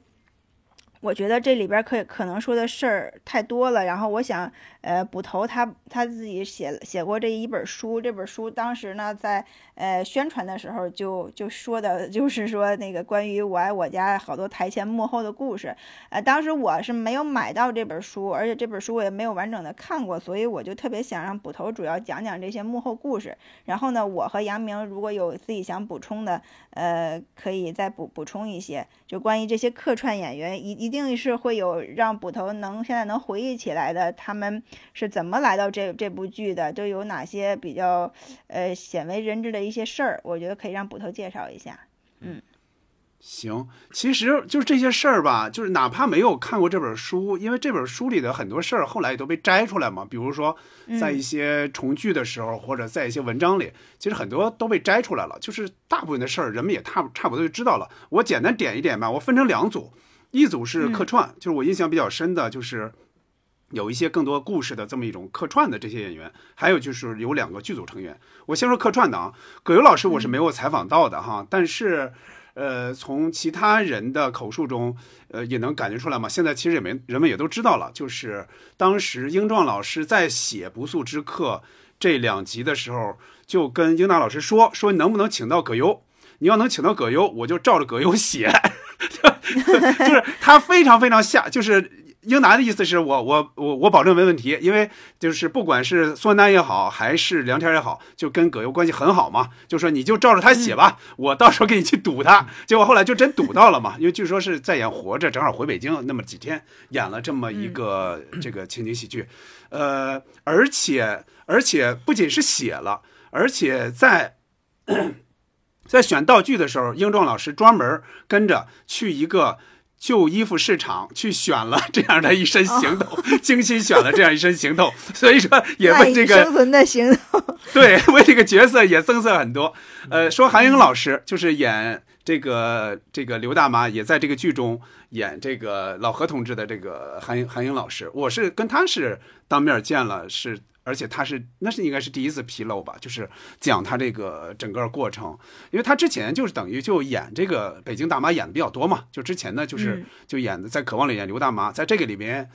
就是因为跟梁天他们也熟，所以就又进组演了这么一个人。他一进去一看剧本，他就知道大概是个什么样的人，因为韩英老师在年轻时候演过很多这种所谓叫北京曲剧，就他是有点跟曲艺是有关系的，就是他扮演这种。带点有点丑角性质的这种人，他是很有很有自己的心得，很有自己的经验的。所以到那儿，你看那个亮相，什么扯扯那个扇子，就 茶杯往后一放，就是这些东西就极为生动，极为生动。呃，包括他说的，他跟孙丹丹盘腿儿，是吧？说到就是一开始说话，然后有一个人盘腿儿，另一个人也盘上去，盘到沙发上。他说这个就是好演员的一些互相的一些一些激励吧，互相的一些。一些推动，他说这个这个是这个是现场有的，呃，他包括就是他怎么能够过大江，就这个东西，这个东西也是他们就是那个老曲艺人，他们很熟悉的，就确实在曲艺圈发生过这样的事情啊，所以他演起来也演起来也是得心应手，嗯，过去没有啊？对啊，就是有这样一个，哎，真的听听韩英老师唱这段，就觉得他真的是专业的这个打鼓书演员一样。呃，他尽管他。他应该也没有演过，但是这些东西他从小听，他特别喜欢曲艺，从小就去天桥去哪儿，就从小就听这些东西。包括他那个叫所谓叫呃老何同志咏叹调，什么你怎么就走了，你怎么就什么 我这一世一世英名付之东流啊，就这个东西，他都是借鉴了戏曲里的，借鉴了河北梆子，借鉴了一些戏曲里的一些唱腔，把它放进来的，带上哭腔。所以那个那个笑料，那个那个那个感觉是特别，那个效果是特别特别好的啊。接着说嗯金雅琴老师，金雅琴老师那那等于就是他是看着英达他们长大的嘛，因为他是嗯呃英若诚老师他们的仁义的同事，所以这次就呃这这个英达就请他来演这个于大妈。但是呢，金雅琴老师有一个问题，他呢那会儿耳力就不太好了，因为岁数已经比较大了，所以他经常听不清别人说什么，包括他什么时候从后从后场走到前场来演，他也不知道，他就让圆圆就是关玲当他的小耳朵，就什么时候说该我上了，该我的词儿了，你就你就跟我你跟我说一声，我就上。就这样的，而且有时候你会发现，金雅琴老师她在接一些词儿的时候，她不像有些人那么顺畅，就是她听不太清别人说什么，她只记得自己的词儿。她就算记得别人词儿，她也不知道她哪一块儿他们说的是什么，就她她的耳音已经比较差了。呃，所以因为这个呢，呃，这个后来他还离开了一段剧组，他觉得自己演不好，但是后来英达老师又去家里去请他，他才又来。因为为为什么中间出现了一个陈大妈呢？为什么出现陈大妈？就是陈大妈，就演陈大妈那个叫叫什么琛，记记什么琛、那个演员，他在前四十集不是出现了吗？对。到后八十集他又演了一个陈大妈，就是他其实补了一段位，就补了于大妈的一段位，大概是这样的。李明启老师啊，李明启老师那个于明呃，这个杨明是比较熟哈，就是他呢是别人别人要演这个戏，结果别人去不了了，临时跟李明启老师说，他说有这么一个戏。他也不知道说不清是什么啊，情景喜剧那会儿还没这概念，说你去演吧。嗯，到那儿之后，李明清老师其实他是功力很深厚的，功力特别深厚，得过一个全国的一个应该是戏剧的一个最高奖，叫文华奖。但到那儿之后呢，剧组的人对他有点轻视，说实话，然后认为他哦太年轻了，演不好。但是他一上来就把这个李大妈给演的极为出彩儿，现场的人就非常非常高兴，觉得好像是捡了个宝一样，就是演的太好了。然后他呢是梁左老师也觉得好，梁左是专门我不知道梁左平时送不送人啊，他他那天正好在组里，他把李明启老师给送出来，送到车上，应该是一边走一边说说李老师您把我们这个戏给升华了。然后李明启老师还说啊、不是不是，是你们的戏写得好，你的本子写得好，大概是这样。嗯。嗯。呃，我客串的这个演员，我就先说这些啊，我再说两个剧组演员，那就是林从和贾乐松。先先说贾乐松，贾乐松咱们刚才不止一次提到啊，就是扮演贾小兰的那个人，他呢是他是张悦老师的同学，就是这个这个剧的编剧之一的张悦老师的同学，呃。被就是就是他先进来的，他叫的 张悦老师来写本子。他是因为当时在呃医院风景线还是综艺大观当导演的时候，他跟我爱我家是在一个组，就是用了一个棚进行剪辑。剪辑这样说话，他就他就剪一会儿，他就老看他们这个，说哎你们这个太逗了。结果后八十集他就接了，来了之后呢，就有时候一些小演员吧，他不那么好找。就是你比如说你找了小贵，你再找谁演这个小兰儿呢？就是可能不那么好找，演员没那么好就位。结果就勉为其难，从来没演过戏的 贾乐松老师就被拽着去演了。他说的是哪儿的话呢？他说的是应该是保定话，保定下边是徐水还是什么之类的，就这肯定是保定地区的一个方言。嗯谁教他的呢？是宋丹丹教他的。你们去看一下宋丹丹在八十年代演的那个叫《红白喜事》那个话剧，结果那个里边儿，那个里边儿这个有一些人说话就是这个口音，所以所以就是贾乐松就跟着跟着。呃，这个宋丹丹学学会了这个话，把它用到里边儿。但咱们现在还觉得这是个笑点啊。从咱们刚才 这个模模仿的口音来说，所以模仿非常像。林从老师那就不用说了，就是这个里边他首先是副导演，他是负责跟就是就是选演员呀、请演员，但有时候一些。比如说那个花痴啊，学大鼓啊，什么又又是什么这个这个这个贾似道什么什么，他这多少他是代孙啊？客串的客串的角色最多的就是他，最多包括演警察，就是他演了非常非常多的角角色，那就是因为就是那些演员你请不来了，就那么几句词儿，你不太好请，所以他也就勉为其难上去，没想到还演的特别好，包括就最好的其实就是，呃，这个心理诊所那一集，嗯他等于花接痴那个女对花痴，他他等于接这个王志文和接王志江山文和江山来演，你想想，王志文、江山当时这属于流量啊、顶流啊，他接他们居然就是没有掉下来那个戏份，反而非常精彩，就这是非常非常厉害的，嗯。嗯，嗯。嗯，有还有补充吗？我觉得就是我我我还说什么哎？我都还怎么说哎？啊，我我我我听说，我听说就是这个呃，葛优老师演的那呃，葛优老师演的那两集，其实是他们拍的第一第一集、第二集是吗？就不是不是，第一、第二集是是是哪是哪个哪集啊？在那遥远的地方，哦，在那遥远的嗯地方是啊，是先嗯拍的。然后我还还还听说好像是那个呃谢元儿和蔡明他俩一起先先在当观众先看的是吧？然后我我就记得好像在那遥远的地方里，就老有老有那个蔡明在笑。葛优这一集里边，葛优这一集里边，蔡明他们就就在下边笑就就得特别笑。那个时候还那个时候他还没他们还没加入剧组，那时候还没有艳红，好像是吧？啊，然后就那个就就就在笑，但是其实是其实是那个拍的顺序是是那靠前的。然后我就嗯看就好老听到那个他们那个蔡明老师 他的声音特别大，就在底下笑。有时候还有时候还还听到了，好像宋丹丹也会在在下边笑。对，有对，能能从那个里对啊听出来，对，刚才听捕头老师说的这些故事，确实有有好多都不知道的。然后听他一说呢，然后觉得这这个还得再我们还得再回去看几遍。不 重重重要的是买书，嗯，哎对，现现在真的，我前两天又查了一下这本书，已经一百八十多块钱一本了。然后，然后这部剧呢，从头到尾一百二十集，就是咱们说说吧，你都看过几遍了？有没有哪几集，呃，让你觉得不喜欢的？因为，因为我们太喜欢这部剧了，你有没有这几集可能就是重复看也不太会看它的？你觉得原因是什么？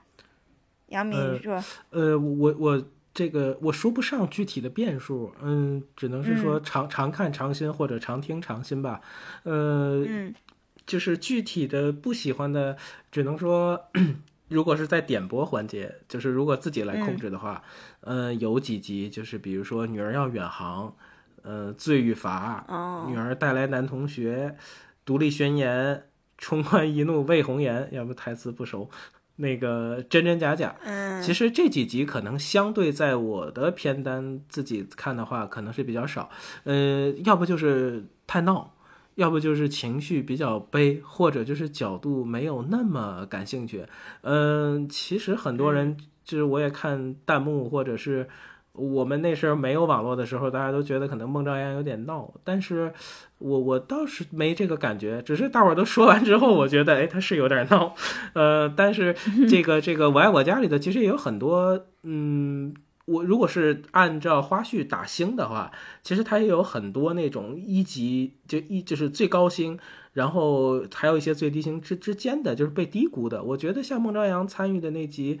但行好事》，我觉得那一集就是非常精彩。其实包括上面嗯刚才我们那个话题，就是一些客串的演员里边。嗯，像王志文老师那个就是最出彩的一集，就印象特别深。谢元老师像双轨拍门啊，嗯，心中的明星，包括呃这个谁比谁傻，儿女正当好年华，这些都是很经典的。这个可能是就又变成听的比较多的了。呃嗯、其他的我觉得我如果是跟着听，我不选择的话，一直听下来，我其实是一百二十集，我我还是都都还蛮喜欢的。对，嗯如果说一百二十集完整的看，就是说从头到尾看，其实就是没看过几遍。首先，最早的时候看肯定是不全的，对吧？你今天有事儿，明天有事儿，甚至闹个停电，所以我一般就是最早那一遍肯定是不全。呃，后来呢，就是你一旦自己掌握这个主动权之后，你开始那一遍肯定是全的，就整个看一遍，对吧？你你肯定有一些集没有看嘛，但是在第二遍的时候，那你就会选了，你肯定不会从头到尾看了，就是不喜欢的就不看了嘛。我最喜欢的那集那几集，比如说《目击者》《死去活来》《失落的记忆》重塑自我，这都是哦那你就什么时候看，什么时候听都觉得非常非常好的。呃，看过和听过都太多遍了，而且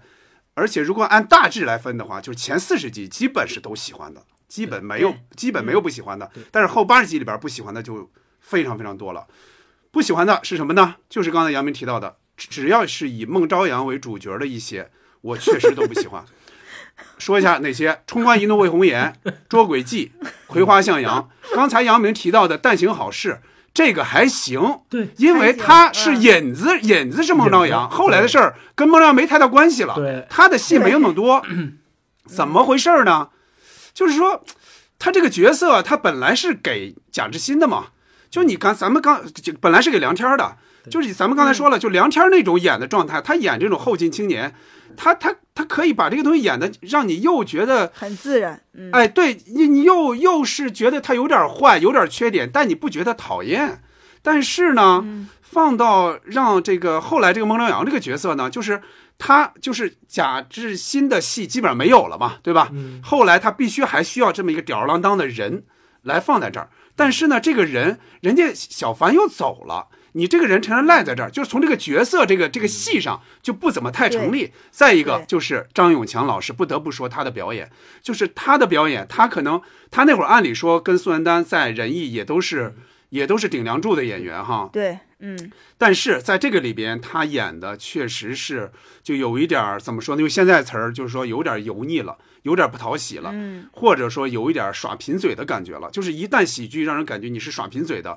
尤其是把这些词儿说的过于油滑的话，那就是不太讨喜。我记着这个、这个问题，我应该是英壮老师和英达老师我都问过的。呃，英壮老师的意思就是我刚才说那种，他觉得这个角色本身就是假生的，所以最后演出来就不会太好。然后英达老师也说了，其实有的时候很奇怪，就是这个戏明明写的是不错的，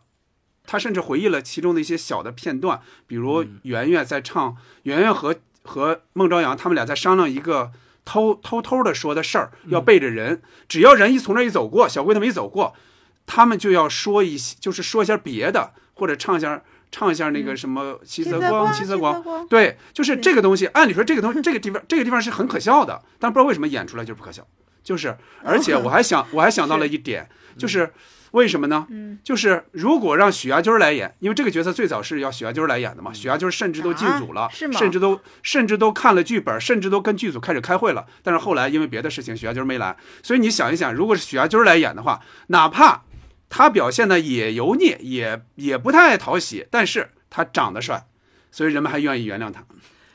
这我再补充一句，是吗？就是这个二叔跟孟朝阳有一次正面交锋是在卡拉 OK，对二就是澡叔感觉躺赢啊，就是小摇滚一唱，对。然后嗯那个前四十集，前四十集还可以，因为他只出现那么小点儿嘛，那还可以嗯啊。是嗯，呃，那个杨明说的是卡拉 OK 那个影碟机那个里边的，就是他对哦包包了个包饺子那，嗯，对，哦，他俩肯定是遇到过嘛，肯定是遇到过。嗯，是是是的，对我我觉得也是。如果说前四十集真的没有不喜欢的，然后就到后面，呃，的确是，比如说像《爱情导师》这个，这个就是以孟朝阳为主角的一一部，然后就我就就不不是很喜欢。然后像那个，嗯、呃，但还还有以还有以比如说以这个呃小贵为主角的呃彩云易散，这个我也一直也有点儿看看不进去，觉得好像这个全家全家这个这个行为有点莫名其妙。然后就包括呃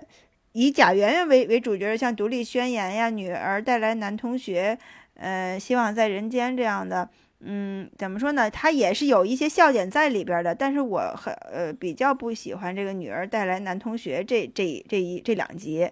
呃，那个小男孩儿吧，就是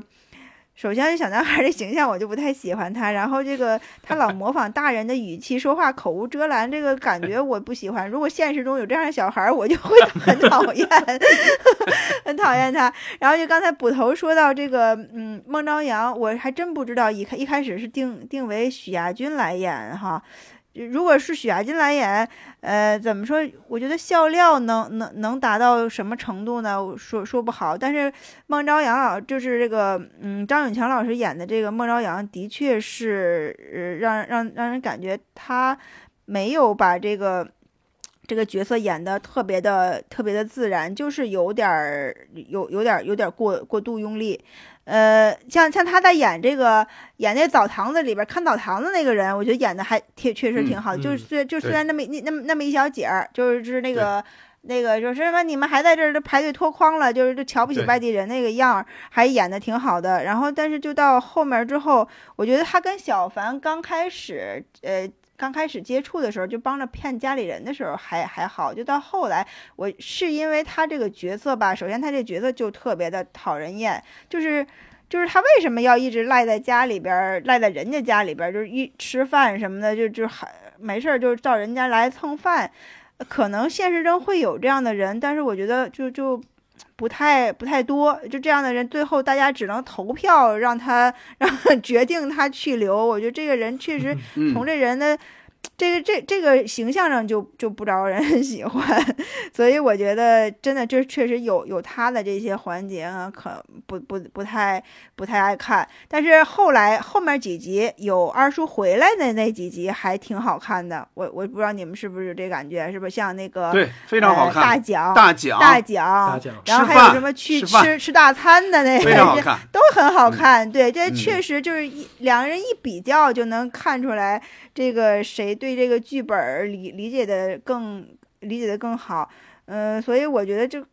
就后面不喜欢的，可能就是要不就是从演员，要不就是这个演员塑这个挑的这个形象。嗯，不不是不是很讨喜。有时候那个 我和我老公，我们两个就是躺床上说，咱们听听一集《我爱我家》吧。然后我俩就 挑半天，是他这集不听，那集不听，然后最后挑来挑去，挑来挑去，就是每次都还听那个《亲家母到俺家》，每次都听这个。好，我们接着往下说，呃。嗯、那个二十年后呢，就是《我爱我家》全球，在这个《我爱我家》全球影迷会的影响下，就是这部剧又重新从网络上热热起来，可以就我们是应该是从二十年再聚首开始吧，是吧？就是开始有这个呃电视上的这这些节目，然后引起我们大家的回忆。嗯，从北京到央视都制作了好多这种聚首类的节目，呃，我们也参加过哈。我们来聊聊聊，就是参加录制这些节目的感受吧。那呃，小小静是哪哪一次参加的？是一三年底的我参加的是呃，应该是央视那个中国文艺是有王自健那次。我我觉得我们就是线下应该就是那一次是，比因为你刚才提到阿舅大爷，呃，就我就应该是想是那一次咱们应该都一块儿在央视门口这个等等人，然后一块儿大伙儿一块儿进去那一次。那对，啊应该就是咱咱们一起对，啊。北门集合，然后一一一群人，我当时也有一些认识的，有老朋友，也有通过这个认识的新朋友。我觉得那一次就是舞台它嗯比较、相对是搭的比较简易，因为它底下是玻璃的嘛，所以它它就是一个简单的景，嗯上面有四个字。那已经看到那一次，其实对我来说就已经很。就是很难得了，就是呃，嗯有小贵，有林从，他们说了往事，呃，嗯那那一次我记得在电视上放的时候也挺也挺激动的，呃，当时我印象很深，就是我我地上我那个我家的这个这个小存的这个小本本，然后英达老师除了嗯写他的名字之后，他又写上“我爱我家”四个字，就那个一刻就让我就特别特别激动。呃，后来其实最早这一次活动之前，应该就有一本《暗流涌动》，有一本应该是郑老说的杂志，还有一本《读库》嗯当时应该是这个大缘起，呃，后面应该是说，呃，哦，大概是在我我大概是在一四年的七月份，呃，我是经尤国同志的点拨，我们两人随便在聊一些图片，嗯后来他发过来一张这个大合影，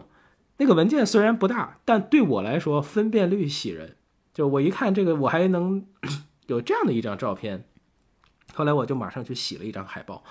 就装裱，嗯那个就是后来你们看到的那一张照片。嗯嗯嗯嗯应该是一四年的八月十六号，郑老师那一次的活动，应该是精心策划，而且我也是很早就买了票去、去等那个那个夏天的这个这个，我记得那个树影啊，那天都非常非常好看。呃，那天应该就是说，简单应该布置很简单，很朴素，应该有台灯，有电话，就舞台很简单，但是它幕布下来，大家一起投屏看电影的时候，那个仪式感，呃，就这么多人一起看，就当时眼泪就下来了。那天那，我上周我跟张老师，我们两个人在鼓楼西，我们还简单这个感受了一下那天的小气氛，啊、那那天是那天是真好，嗯。而且就是在开场之后，我带着机器就冲下去了，因为我也就不再想等了，因为特难得。那天跟郑老师说，我说这个管的松真好啊，啊，嗯，呃，后来就是这个演员出场，呃，那天张克敬老师在，就我就觉得一切又变得让情绪会不一样，走心的点会很多。张悦老师那天就非常惊喜，状态特别好。呃，李明启、范清卓老师也是深度还原，始终就是奶奶始终不忘记感激大编剧梁左。嗯、对，嗯，那个拍了很多的照片。后来还有一次，郑老师给我打电话，我好像在看电影，那一次是。呃，北京台有马玲的一次聚会，我可能那个是唯一缺席的一次。哦，嗯，后来一六年的时候，在北京电视台，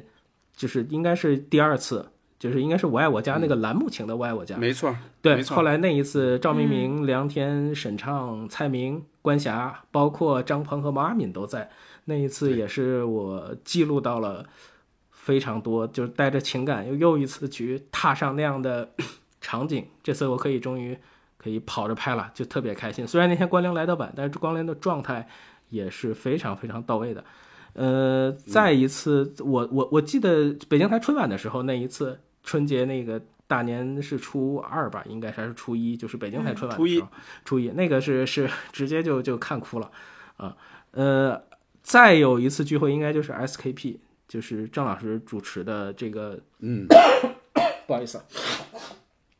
没事。呃，再再有一次，应该就是一九年的七月份，呃，SKP 那一次，呃，就是我爱我家，应该应该二十五年三联的那本杂志，呃，捕头是主持人，啊、被张伟老师和所有嘉宾挤得的最惨的一次，嗯，那那一次三联牵头有黑麦老师、小潘老师，啊、东东讲贾乐松，啊、第一次见到真人。就还是挺挺激动的，呃，在那一场活动里面，有一个观众说他从来就没有看过一百一十九和一百二十集，我这个听着浑身鸡皮疙瘩，我就但是又特别特别的理解这个感受，一个永远不想结束的。呃，今年三月二十五号，呃，有有幸一起跟郑老师去看了英达老师的工作，嗯，这个拍一个广告原班人马的这种制作场景，那对我来说，这个看的这个过程就是一个最大的收获，这就是我点点滴滴跟我爱我家、后我爱我家时代的一些相遇，就始终这是我最大的财富。我觉得我应该先说，你们都杨参加了这么多，明杨杨明对我爱我家真是真爱，能听出来他如对数家珍。对对对，尽管就是他说的这一些，我其实也都参加过，我甚至比他参加的还要多。但是让我说的话，可能说不了他这么细，他这么用情，就能看出来这个杨明真是真是资深家迷、标准家迷，这个充满真爱的家迷。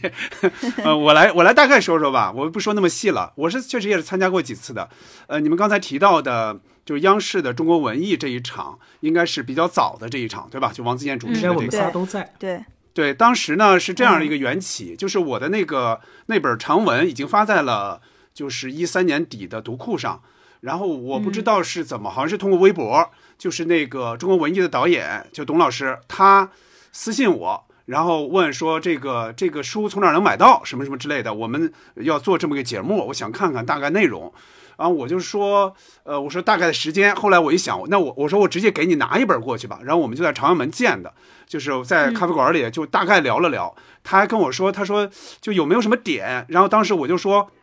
非常特殊的一个人就是小贵。小贵演小贵的李梅老师是我找到的，是通过微博私信反复的，呃，跟他去争取找到的。就是他是多年之后，就是跟这个剧组几乎都走散了。我说他其实提到了一个比他觉得比较遗憾的事儿，就是他跟林从老师的一些小误会。呃，他说，哎，这个好啊，这个可以作为一个动情点。所以你看，当天其实呃小呃这个林从是埋在下边的，就林从是先是先是坐在观众席没有出来。后来才去上去去去呃亮相的，所以那是当时的一个动情点，这个这个我印象比较深。呃，后来呢，就北京台的多次，这个也都参加了。呃，但是对我来说印象最深的，确实就是还是杨明刚才说的那个，就是我出那个小书的那一次，就是一四年的八月份在鼓楼西那一场。为什么他就是聚？为什么他会不一样呢？因为一般来说，这个聚会都是节目嘛，对吧？都是电就摄像机照着。然后这个导演们都盯着，包括台本事先写好，呃，演员们差不多说什么话，基本上也都也都基本上就是那些了。但是这次就不一样，为什么呢？因为这次是没有电视台录节目的，就是就是出版社的人也没有直播那会儿，对吧？就是也手人们还没形成什么短视频之类都没有形成的，就是出版社的人作为资料把全程录了下来，根本就没有在任何地方放，到现在也没有。所以那次就演员们聊得极为酣畅淋漓，就是几乎没有任何负担，除了主持人那个主持人就国际电台那个主持人可能有点不太给力，因为他对我爱我家可能没有那么熟。演员之间完全是聊开了，因为即便没有主持人，这帮都这帮人是没有问题的。你想想，都是主持人啊，张悦、英达老师，就包括关凌，对吧？这都是主持人，所以这个就是完全放开了，再加上几个动情点，就是张克敬老师，他一般是不参加的嘛，那次也参加了，包括李呃李明启老师，他也很很那个满怀深情的去回忆了当年的一些场景，呃，所以那个不管是说从动情点上也好，就是用情的程度也好，还是说。可笑的程度、嗨翻的程度，因为好多比较俗的一些话题都进入了那天的那天的这个聊天的内容，下下面简直就是爆笑。还有一点非常重要，就是包括杨明在内，包括很多人在内，包括我在内，这都是真正的我爱我家的迷，爱了十几年、二十几年的迷。就这些人，不像电视台，电视台有时候会揪一些其他的观众来，这些观众可能都没有怎么看过我爱我家，所以他们也在那儿鼓掌，在那儿笑，在那儿怎么样？他们的相当于跟演员一样，但是我们这些人不一样，我们这些人真都是每一个人都是深爱着我爱我家的，完全是对真的，完全是真的。就是所以是真的。，对，所以那一场那一场的录像后来只在网上有些小片段。对如果有人想想找那个整个的那个文字记录，我是整理过一版的，应该是在嗯一五年的八月份，我整理过一版，还分成了上中下。对，分成了上中下三部，就是整个就基本上是原原原貌，就把每个人的话都整理进去了，是非常非常精彩的。就是那个，我记得光写那个括弧笑就写了 得有几十上百个，就是确实那个笑点太多太多了。我发在我的公号上了，就是郑捕头的公号而。且而且我想补充一点，就是那一天，那我去找找看。而且我嗯记得那一天，英达老师他没意识到有这么多人，也没意识到有这么多真假迷 对。他出场的一瞬间嗯抖了一下，我都能感觉出来。就是他后来也上台说：“我要知道这么多人，我这穿的隆重点儿。”这就是对对对对对有多少人？当时有多少人在呀？鼓楼西要是坐多少满人啊了，？应该也就二三百人吧，啊应，该就是二三百人。那也不少了啊。嗯，对，效果极好，效果极好。嗯，是吗？那我个回去找剧场也好找您的那那个那个找您个那个剧场也特别好章看看。对啊。嗯，是我那个我我刚才就是杨明问我嘛，我参我参加的就是就是咱们都去的央视的那次中国文艺，呃，因为在呃。这是我自己第一次参加加迷的一个活动吧，就是也算是这个加迷线下聚会。然后我当时还就跟我坐一起的，就是咱们都认识的悠悠嘛。嗯然后我我俩当时就在这儿那儿见面了，然后然后一聊呢，我俩还是老乡，就都是嗯唐山人。呃，其实在家呢住的可都也都不远，离着。完了，结果我俩特别巧的就是在那群里边儿，在群里边儿给自己起的名字。都是呃背阴屯儿，他叫是背阴屯儿的，然后我是背阴屯儿徐老四，就都是这个 同一个地方，然后就觉得特别巧合。然后当时看这个呃录制现场的时候，一个特别大的感觉就是感动。呃，当这个呃音乐一响，呃一响起来，就是那片头曲一响起来的时候，然后大家都有点想合着唱，然后就这这个感觉，它一出来，我就眼眼眼睛就模糊了，就就是已经开始要流要要流泪了，而且然后再当时好像嗯还是类似青年歌手大赛出来的选手唱的，还不是啊，对对吧？不是正式的不是那个。原唱，对，不是原唱，就是呃，对我记我记得挺挺清楚，但是其实他唱的也挺像的了。对然后就这个就这个声音一一出来，然后我我这真的眼睛就就就湿润了。然后然后之后大家在那个我记得那那个节目上还有一个桥段，就是去上去表演是吧？找了两个对嘉宾上去表演，然后有有个叫刘笑笑的一个男孩儿，他还上去去去去演模了，仿英壮，嗯，对，然后我就看每个家迷都对这个情节还有词儿都特别熟悉，然后我当时就感觉，呃，我们有这么多人，呃，对这个这个剧这么喜欢，就觉得这部剧的力量太太大了，就是你你你能感受到，好像一开始我好像就是觉得只有我自己自己在喜欢这个，我周围的人好像都把这部剧给淡忘了。然后到到现在一发现这么多人聚在你身边，你都不是一个人，然后就每每天都是。都都在这里边对台词，然后又到这种现场里，大家有一个那种合唱合说的这样的感，这这样的情景出现，然后就觉得哎呀特别温暖，这部剧的力量就特特别特别强。然后我我记得我看过郑捕头，呃呃，他郑捕头参加参参加那个节目，我我记得捕头是在电视上看到，但但是是哪是哪一个节目我忘了，但是我记得您当时发言了，呃。就是应该是北京台的，好像是，然后啊，单单独有次吧，应该就是那次啊，单单独有有一次发言，我在电视上看到的您，然后我还我还有一个，就是我我我我我就参加过这一次那个录制哈，但是呃，对对于其他的这些剧首的节目，我觉得比较喜欢的一期是这个《演员的诞生》里边那那一次的剧首，就是杨乐把宋丹丹请过来，就是他不算一个真正的。剧首吧，但是他就模拟了一下现场的这个呃原原来剧情里的呃那那个场景啊，然后呃尤其是尤其是他爸爸呃就是和和这个原来在剧中里扮演妈妈的和扮演妈妈和平的宋丹丹老师一见面的那个感觉，然后还有呃还有梁天老师他俩梁天和宋丹丹见面当时那个拥抱，你们还记得他说了一句什么话吗？呃宋丹丹说了一句。物是人非呀，就说了这样一句话。当时我看完之后，我就哭了，真的就就哭了。然后后来我写了一篇文章，然后也被这个我爱我家这个影这个咱们的微微博给转了。就是我当时就对这句话真的是。呃，印象太深了，就是这里面发生的故事，真的只有我们家迷熟悉这些人的，才才能体会到宋丹丹说这句话的心情。然后还有他们他们那个合合影，他们那个合影里头，呃，特意把这个爷爷的那个位置还空出来，然后每个人的姿势还都是像原来一样，然后就看到这个这个画面的时候，也是特别的伤心，也是特，呃，就觉得哎。也是像宋丹丹老师说的物是人非，呃，梁左老师也走了，然后爷爷也走了，然后就是感觉这部剧离离开我们了，就是我们就再也好像回回不来了，我们就只能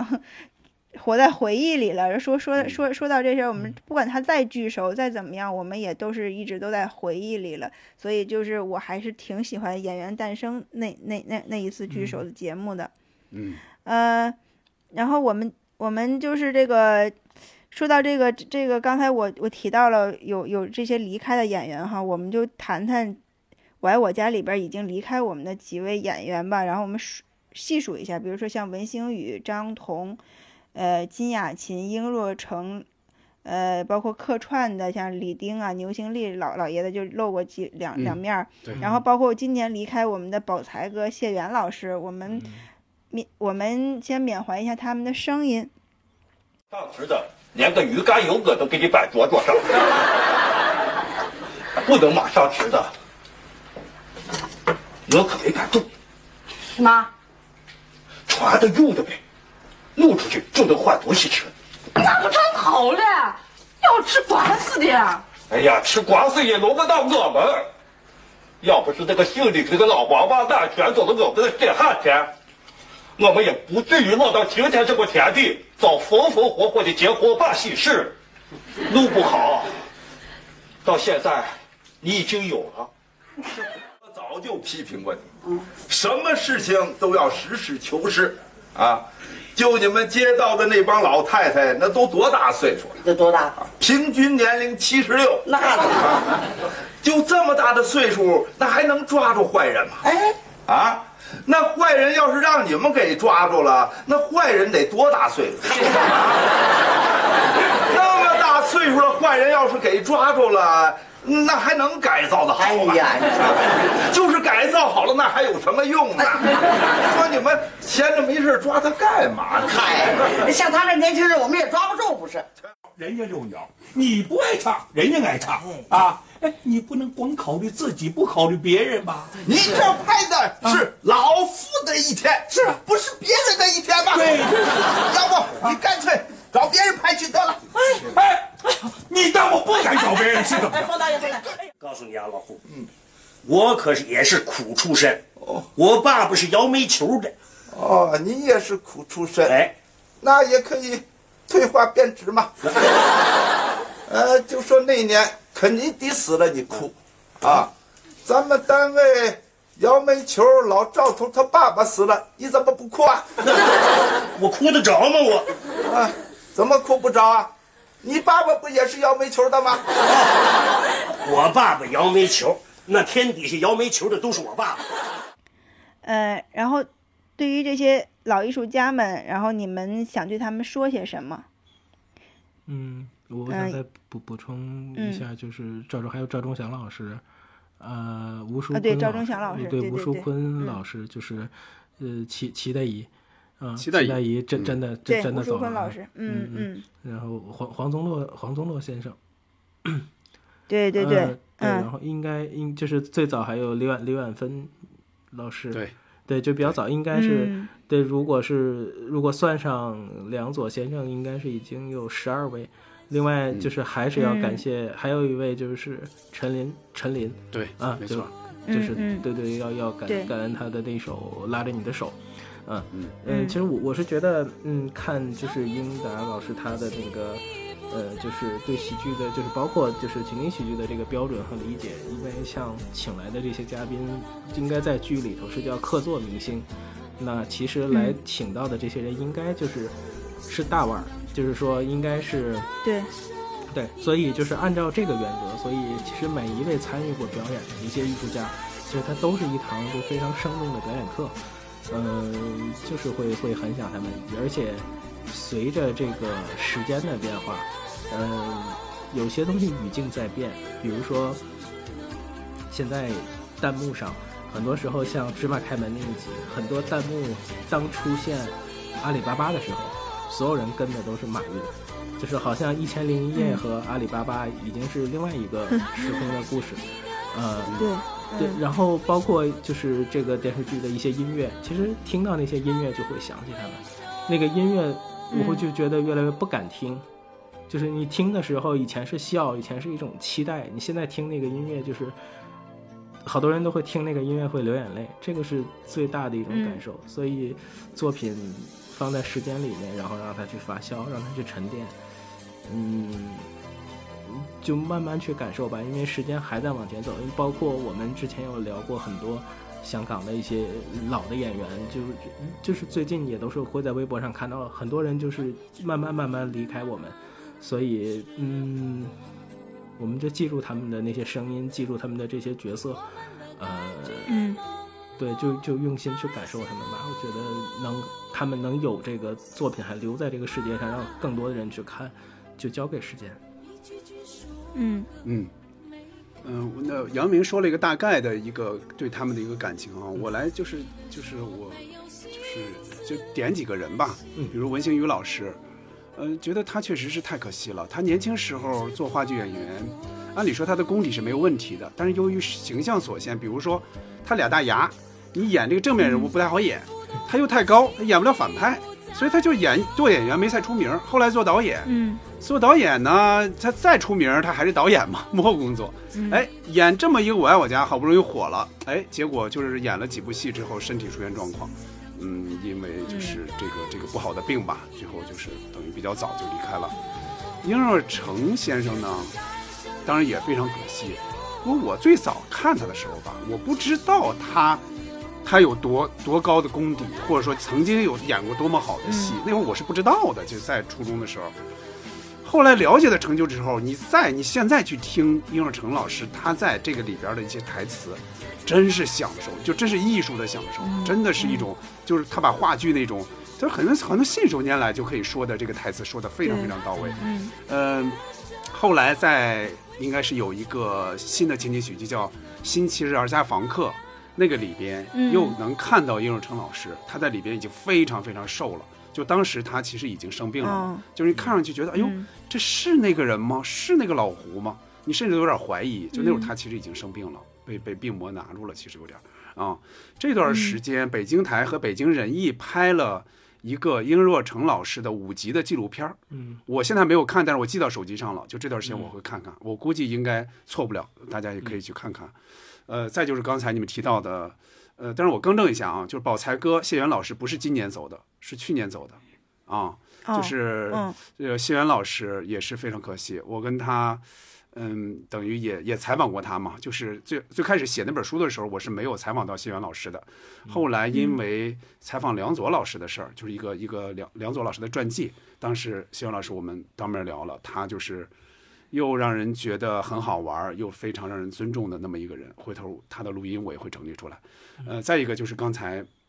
我我其实自己非常喜欢的一个歌手，就是刚才杨幂也提到了，就是陈琳。陈琳，我是从九十年代初，就是你的柔情我永远不懂，我就很喜欢这个歌手。哎，结果到我爱我就发现，哦，他在这里边还唱了一首歌，尽管不是主题歌，但是他反复的在中间出现，两集中间出现，那个状态我是非常喜欢的。包括他也请到戏中，等于去演了那么一个小角色一样，那种就来到剧组就这样的安排，让人觉得哦，这个这个这个这个状态是不太一样的。包括后来他的好几张专辑，其实我都有，包括《爱都爱了》那些，但是也很可惜，嗯也也走了，现在有也有十几年了。嗯，总的来说呢，就是一晃这个剧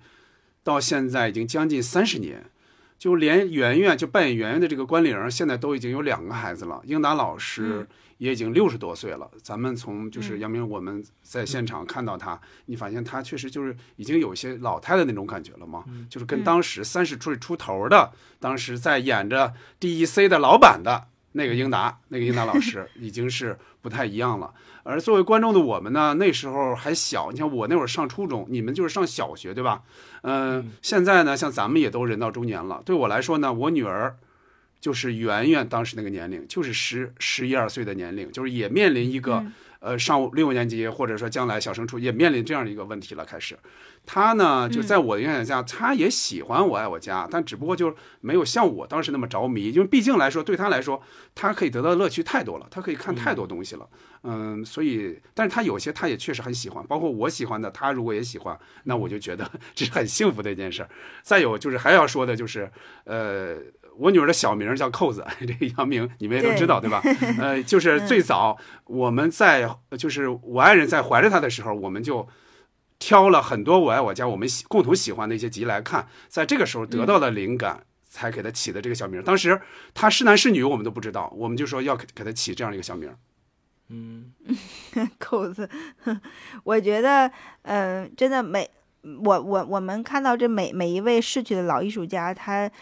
现在看他都是可以说是一一颗耀眼的星星，已经升升上天堂了。然后我们在重温这部剧的时候呢，就会特别的珍惜他这个他们在剧中这一分一秒的这些画面。我特别喜欢就是扮演于奶奶的金雅琴老师，包括她后来在呃《闲人马大姐》里边儿扮演扮演刘奶奶。对就是我我我是之前刚才捕头也说过了，她的耳朵不太好，我我也是在一次节目中啊，是听蔡明好像是说说的吧，就是对金雅琴老师他他他就是耳耳朵不太好呢，就在在你跟他对戏的时候就会别的觉得有点费劲，就是他他一定是在有要有点有要有别人帮助，或者是他要看着对看着你说什么，他来揣摩他什么时候去接这个话，你会觉得他说话的时候他声音非常大。他就是。因为他耳朵耳朵不太好使嘛，他他是。他的自己的嗓门就很大，然后有的是，但是但是就是说他会，我觉得作为一个老艺术家吧，他他有这个这方面的那个弱势，但是他其实在演戏整体看来，他没有什么太太大的问题，没出什么什么就是比较乱的那个那个节奏，他他应该就是还在这方面下的功夫还比较多的。我我记得蔡明老师当时还说，就是金雅琴老师应该就是，如果说说该我说了，好像你就拽我一下什么的，或者是我我看你的嘴还是什么，你拽我一下，提醒我一下，然后有然后我我就暗号去说，嗯，对，有有个有个那么暗号，然后他就让让你感觉这老艺术家真的让人特别值得让人钦佩。他在这样的情况下，他还要去坚持工作，然后还要哎，在这个强度下，他不能让自己去犯错。所以就是我们还是觉得这个呃，这老艺术家他这个医德是是非常高的，所以确实是在。嗯，在这个戏里边呢，我们也呃深深切的怀念他们，也也缅怀他们，然后他们的这些音容相貌，我我们一会儿也来一个这个串烧，我们课就是来好好的来回忆一下。呃，然后我们到最后一个话题吧，呃，这样最后一个话题，我们我们要不要就是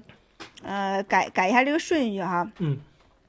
呃，因为因为我我想把这个最后的这个，呃，这个这个这个话话语权留给捕头。嗯。呃，因为就是说，为什么为什么我我们现在不能再复制这样一部经典的作品呢？就是说，你会觉得是哪哪些元素的缺失？比如说。呃，是是导是导演，那现在不不能不能再导了，还是像像编剧呀，还是演演员也不能再聚齐了，像像创作团队中梁梁左老师已经离开我们了，这些这这些原因，呃，这样就是我我先说一下我的想法，然后就是杨明说，最后我们把最后的这个这个电电这个结尾留给捕头，好吧？好啊，我啊，我觉得就是，嗯，首先呃。不能复制的原因，我觉得这这部剧呢，就是给我们留下的烙印太深了，就内心认就认为这个各方面他都没法超越。呃，从导演到演员到编剧，这这这这些最顶级、最合适的这些组合，我觉得就不可能再有了。英达导演。他的确有他非常好的这种扬为中用的这种优点，我我们不单不能单纯的说说这部剧好是因为呃梁梁左老师的编剧好，或者是因为呃演员宋丹丹他们演的好，呃，我觉得一定是他们这个导演把他们这两这这个编剧和。和演员这个结合和调动的整整整体的调动，其实也也也也有也是更好的，因为我们知道梁左老师在在四十集之后，他们自己又又做了一个临时家庭这样的一个情景喜剧嘛，好像反响其实我觉得一般，是吧？然后像那个后后面宋丹丹老师，他也演过其他的情景喜剧，可能都没没有说和呃我爱我家来能能相提并论的，所以我觉得这部剧成功在于。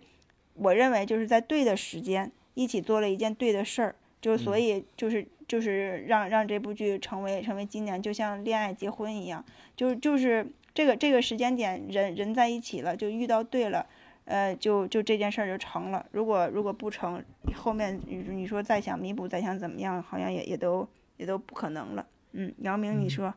嗯，就是这一段就是 有一段文字哈，就是呃在碟片。就是不管是卖的碟，还是就是说引言，其实都会。说到说到一段话，我我引引两就很短的两句话，说他说是讲述了九十年代 北京一个六口之家以及他们的邻里亲朋各色人等构成的社会横断面，反映了社会上各种类型的人物性格，展示了一幅改革大潮中大千世界绚丽斑斓的生活画卷。后面也有很多，大家可以能从网上找到。就是我每次看到这段话的时候，我都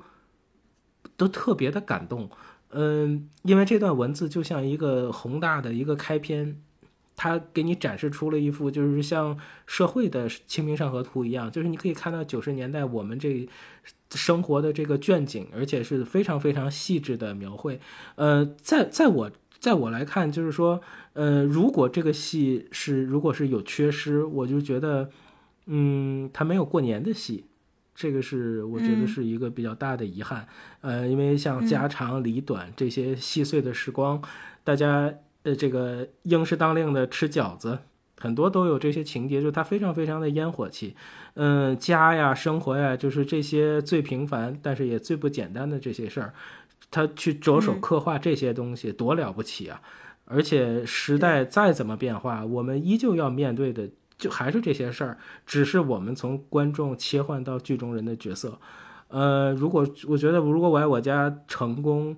那真的就是天时地利人和。嗯，每一个组成部分都是这一批最有经验的一批人，在这个漫长的这个时光里头能相遇，每个部门都是最好的状态，然后一切都是向上的这种力量。我觉得这个多难得啊！嗯，梁左先生是这个戏的灵魂。英达也更是这个行业的这个布道者，才完成了这样一部闪着光的作品。今年有一个 采访，陈丹青老师，他说他谈到他回国的原因，他说是因为看了很多电视剧，他还说到感谢王朔、感谢郑晓龙、英达，包括后来的冯小刚。他说现在这个时代可能很难拍出来像。呃，编辑部的故事、无悔追踪、爱你没商量这样的电视剧，呃，艺术家通常都是会关注人的，嗯，关注生活，关注人。通过电视剧，他能看到那个时代的中国人，而且那个时代的人变了，被遮蔽的一些主题可以聊了，可以看到那个时候的人性，再加上时代中国人的爱情观、金钱观和家庭观，嗯，他用了一个词叫生动活泼，我就非常非常准确，我觉得，嗯，我们每天这样生活，能够感受到的这种 压力也好，通过我爱我家可以得到很好的释放。嗯，对，包括，呃，我我听过最温暖的说法，其实来自史航老师，他说过一句话，就是“我爱我家是精神上的充电宝”，我特别特别喜欢这句话。他说这话，嗯。对，呃，这个剧这个剧的话，就是英达老师也写过一句叫“不懂悲剧的人做不了喜剧，不知悲从何来，怎知喜从天降”。我觉得我们作为观众的话，其实是非常幸运。呃，我们也没吃多少苦，但是享过了很多优秀喜剧的福。嗯，《新京报》在创刊的时候有一句话，就是 slogan，它叫“一出生就风华正茂”。我觉得这个其实也可以形容咱们国家的情景喜剧。就按理说它是不太符合创作规律的，就是一个作品一出现，就一个形式一出现，结果就成为一个高峰。但是事实确实就是这样的。你要说原因呢，那就是无非就是之前的老生常谈嘛，比如说剧本，它不是说缺了梁左，而是缺了厚积薄发的梁左。就是梁左在写《我爱我家》之前，他有了那么多的生活积淀，他只有一部分用在了相声里，但是大部分用在了情景喜剧《我爱我家》里边，所以这个才有那么多的让人感觉，真是一个非常非常又温暖又可爱又可笑的这么一个存在，让人喜欢。呃，在从演员上来说，很难再聚齐这样的组合。比如说，他有咱们刚才说到的演技派的老戏骨，又有江山王志文他们那种当红的这种小鲜肉。当时其实把这些人聚起来，是一个不太市场化的这么一个手段，对吧？就是包括比如说殷若成老师的这个他殷若成先生他的他的一个面子也好，或者号召力也好，或者怎么样，就是他不管怎么着，他把这个事儿给做成了，而且这些人都来到了这儿，做成了这样一件事，那这个组合是不太好重现的。从导演来说，应达老师呢，他其实当时希望是第二部能更火的，但是事实证明。就是第一部是最火的，到后来呢，我觉得他们有一点儿，有一点儿，在我我爱我家里边把情景喜剧可能给透支了。就越往后，我觉得他们拍的，不管主观也好，客观来好来好来说也好，就是它是越来越套路的。我感觉就是后来就有点儿接不住了。就是情景喜剧那么辉煌的一个年代，你从现在来看，基本上算是失去了。就是从电视上也好，这个网络上也好，就没有它太多的位置了。春天什么时候才来呢？很难，因为习惯一旦失去，就很难建立了。如果说在整整整个往上走的时候，九十年代也好，呃，就是两千年之后的几年也好，往上走的状态，如果当时出现一部更高峰的一个东西，哪怕齐平的一个一个作品出来，它这个习惯也很难失去。不管是拍摄者，就是创作者也好，还是观众来观众来说也好，但是现在这个东西就是失去了，这是确实是很可惜的一件事。希望有朝一日能回来吧，就是别让人觉得哦，就是情景喜剧，永远永远就是要看以前的老作品，嗯，新作品呢，比如像 《爱情公寓》那种，咱们咱们肯定也不看吧，因为你吃过好东西，你就不太想吃这种东西了，嗯，呃，很难，确实很难，嗯，好，那我我大概也预告一下吧，因为这个，呃，这个剧的呃文学师也是总编剧梁左老师。他呃去世已经二十年了，呃，下一周的五月十九号是他去世二十年的这个日子。怎么说呢？很多人走了之后，媒体都爱说什么他带走了一个时代，对吧？但是我觉得这个用来形容梁左老师其实是很合适的。不管从情景喜剧也好，还是从相声也好，他其实都是。他好像是有点猝不及防的，就是带来这么一个时代，但是很快随着他走，也就带走了那么一个时代。就这句话对他形容他应该其实比较贴合的。我们会在下一周准备用从周一到周五五天的时间来做五个特别节目来纪念他。嗯、每天一档访谈，这里面包括谁呢？嗯、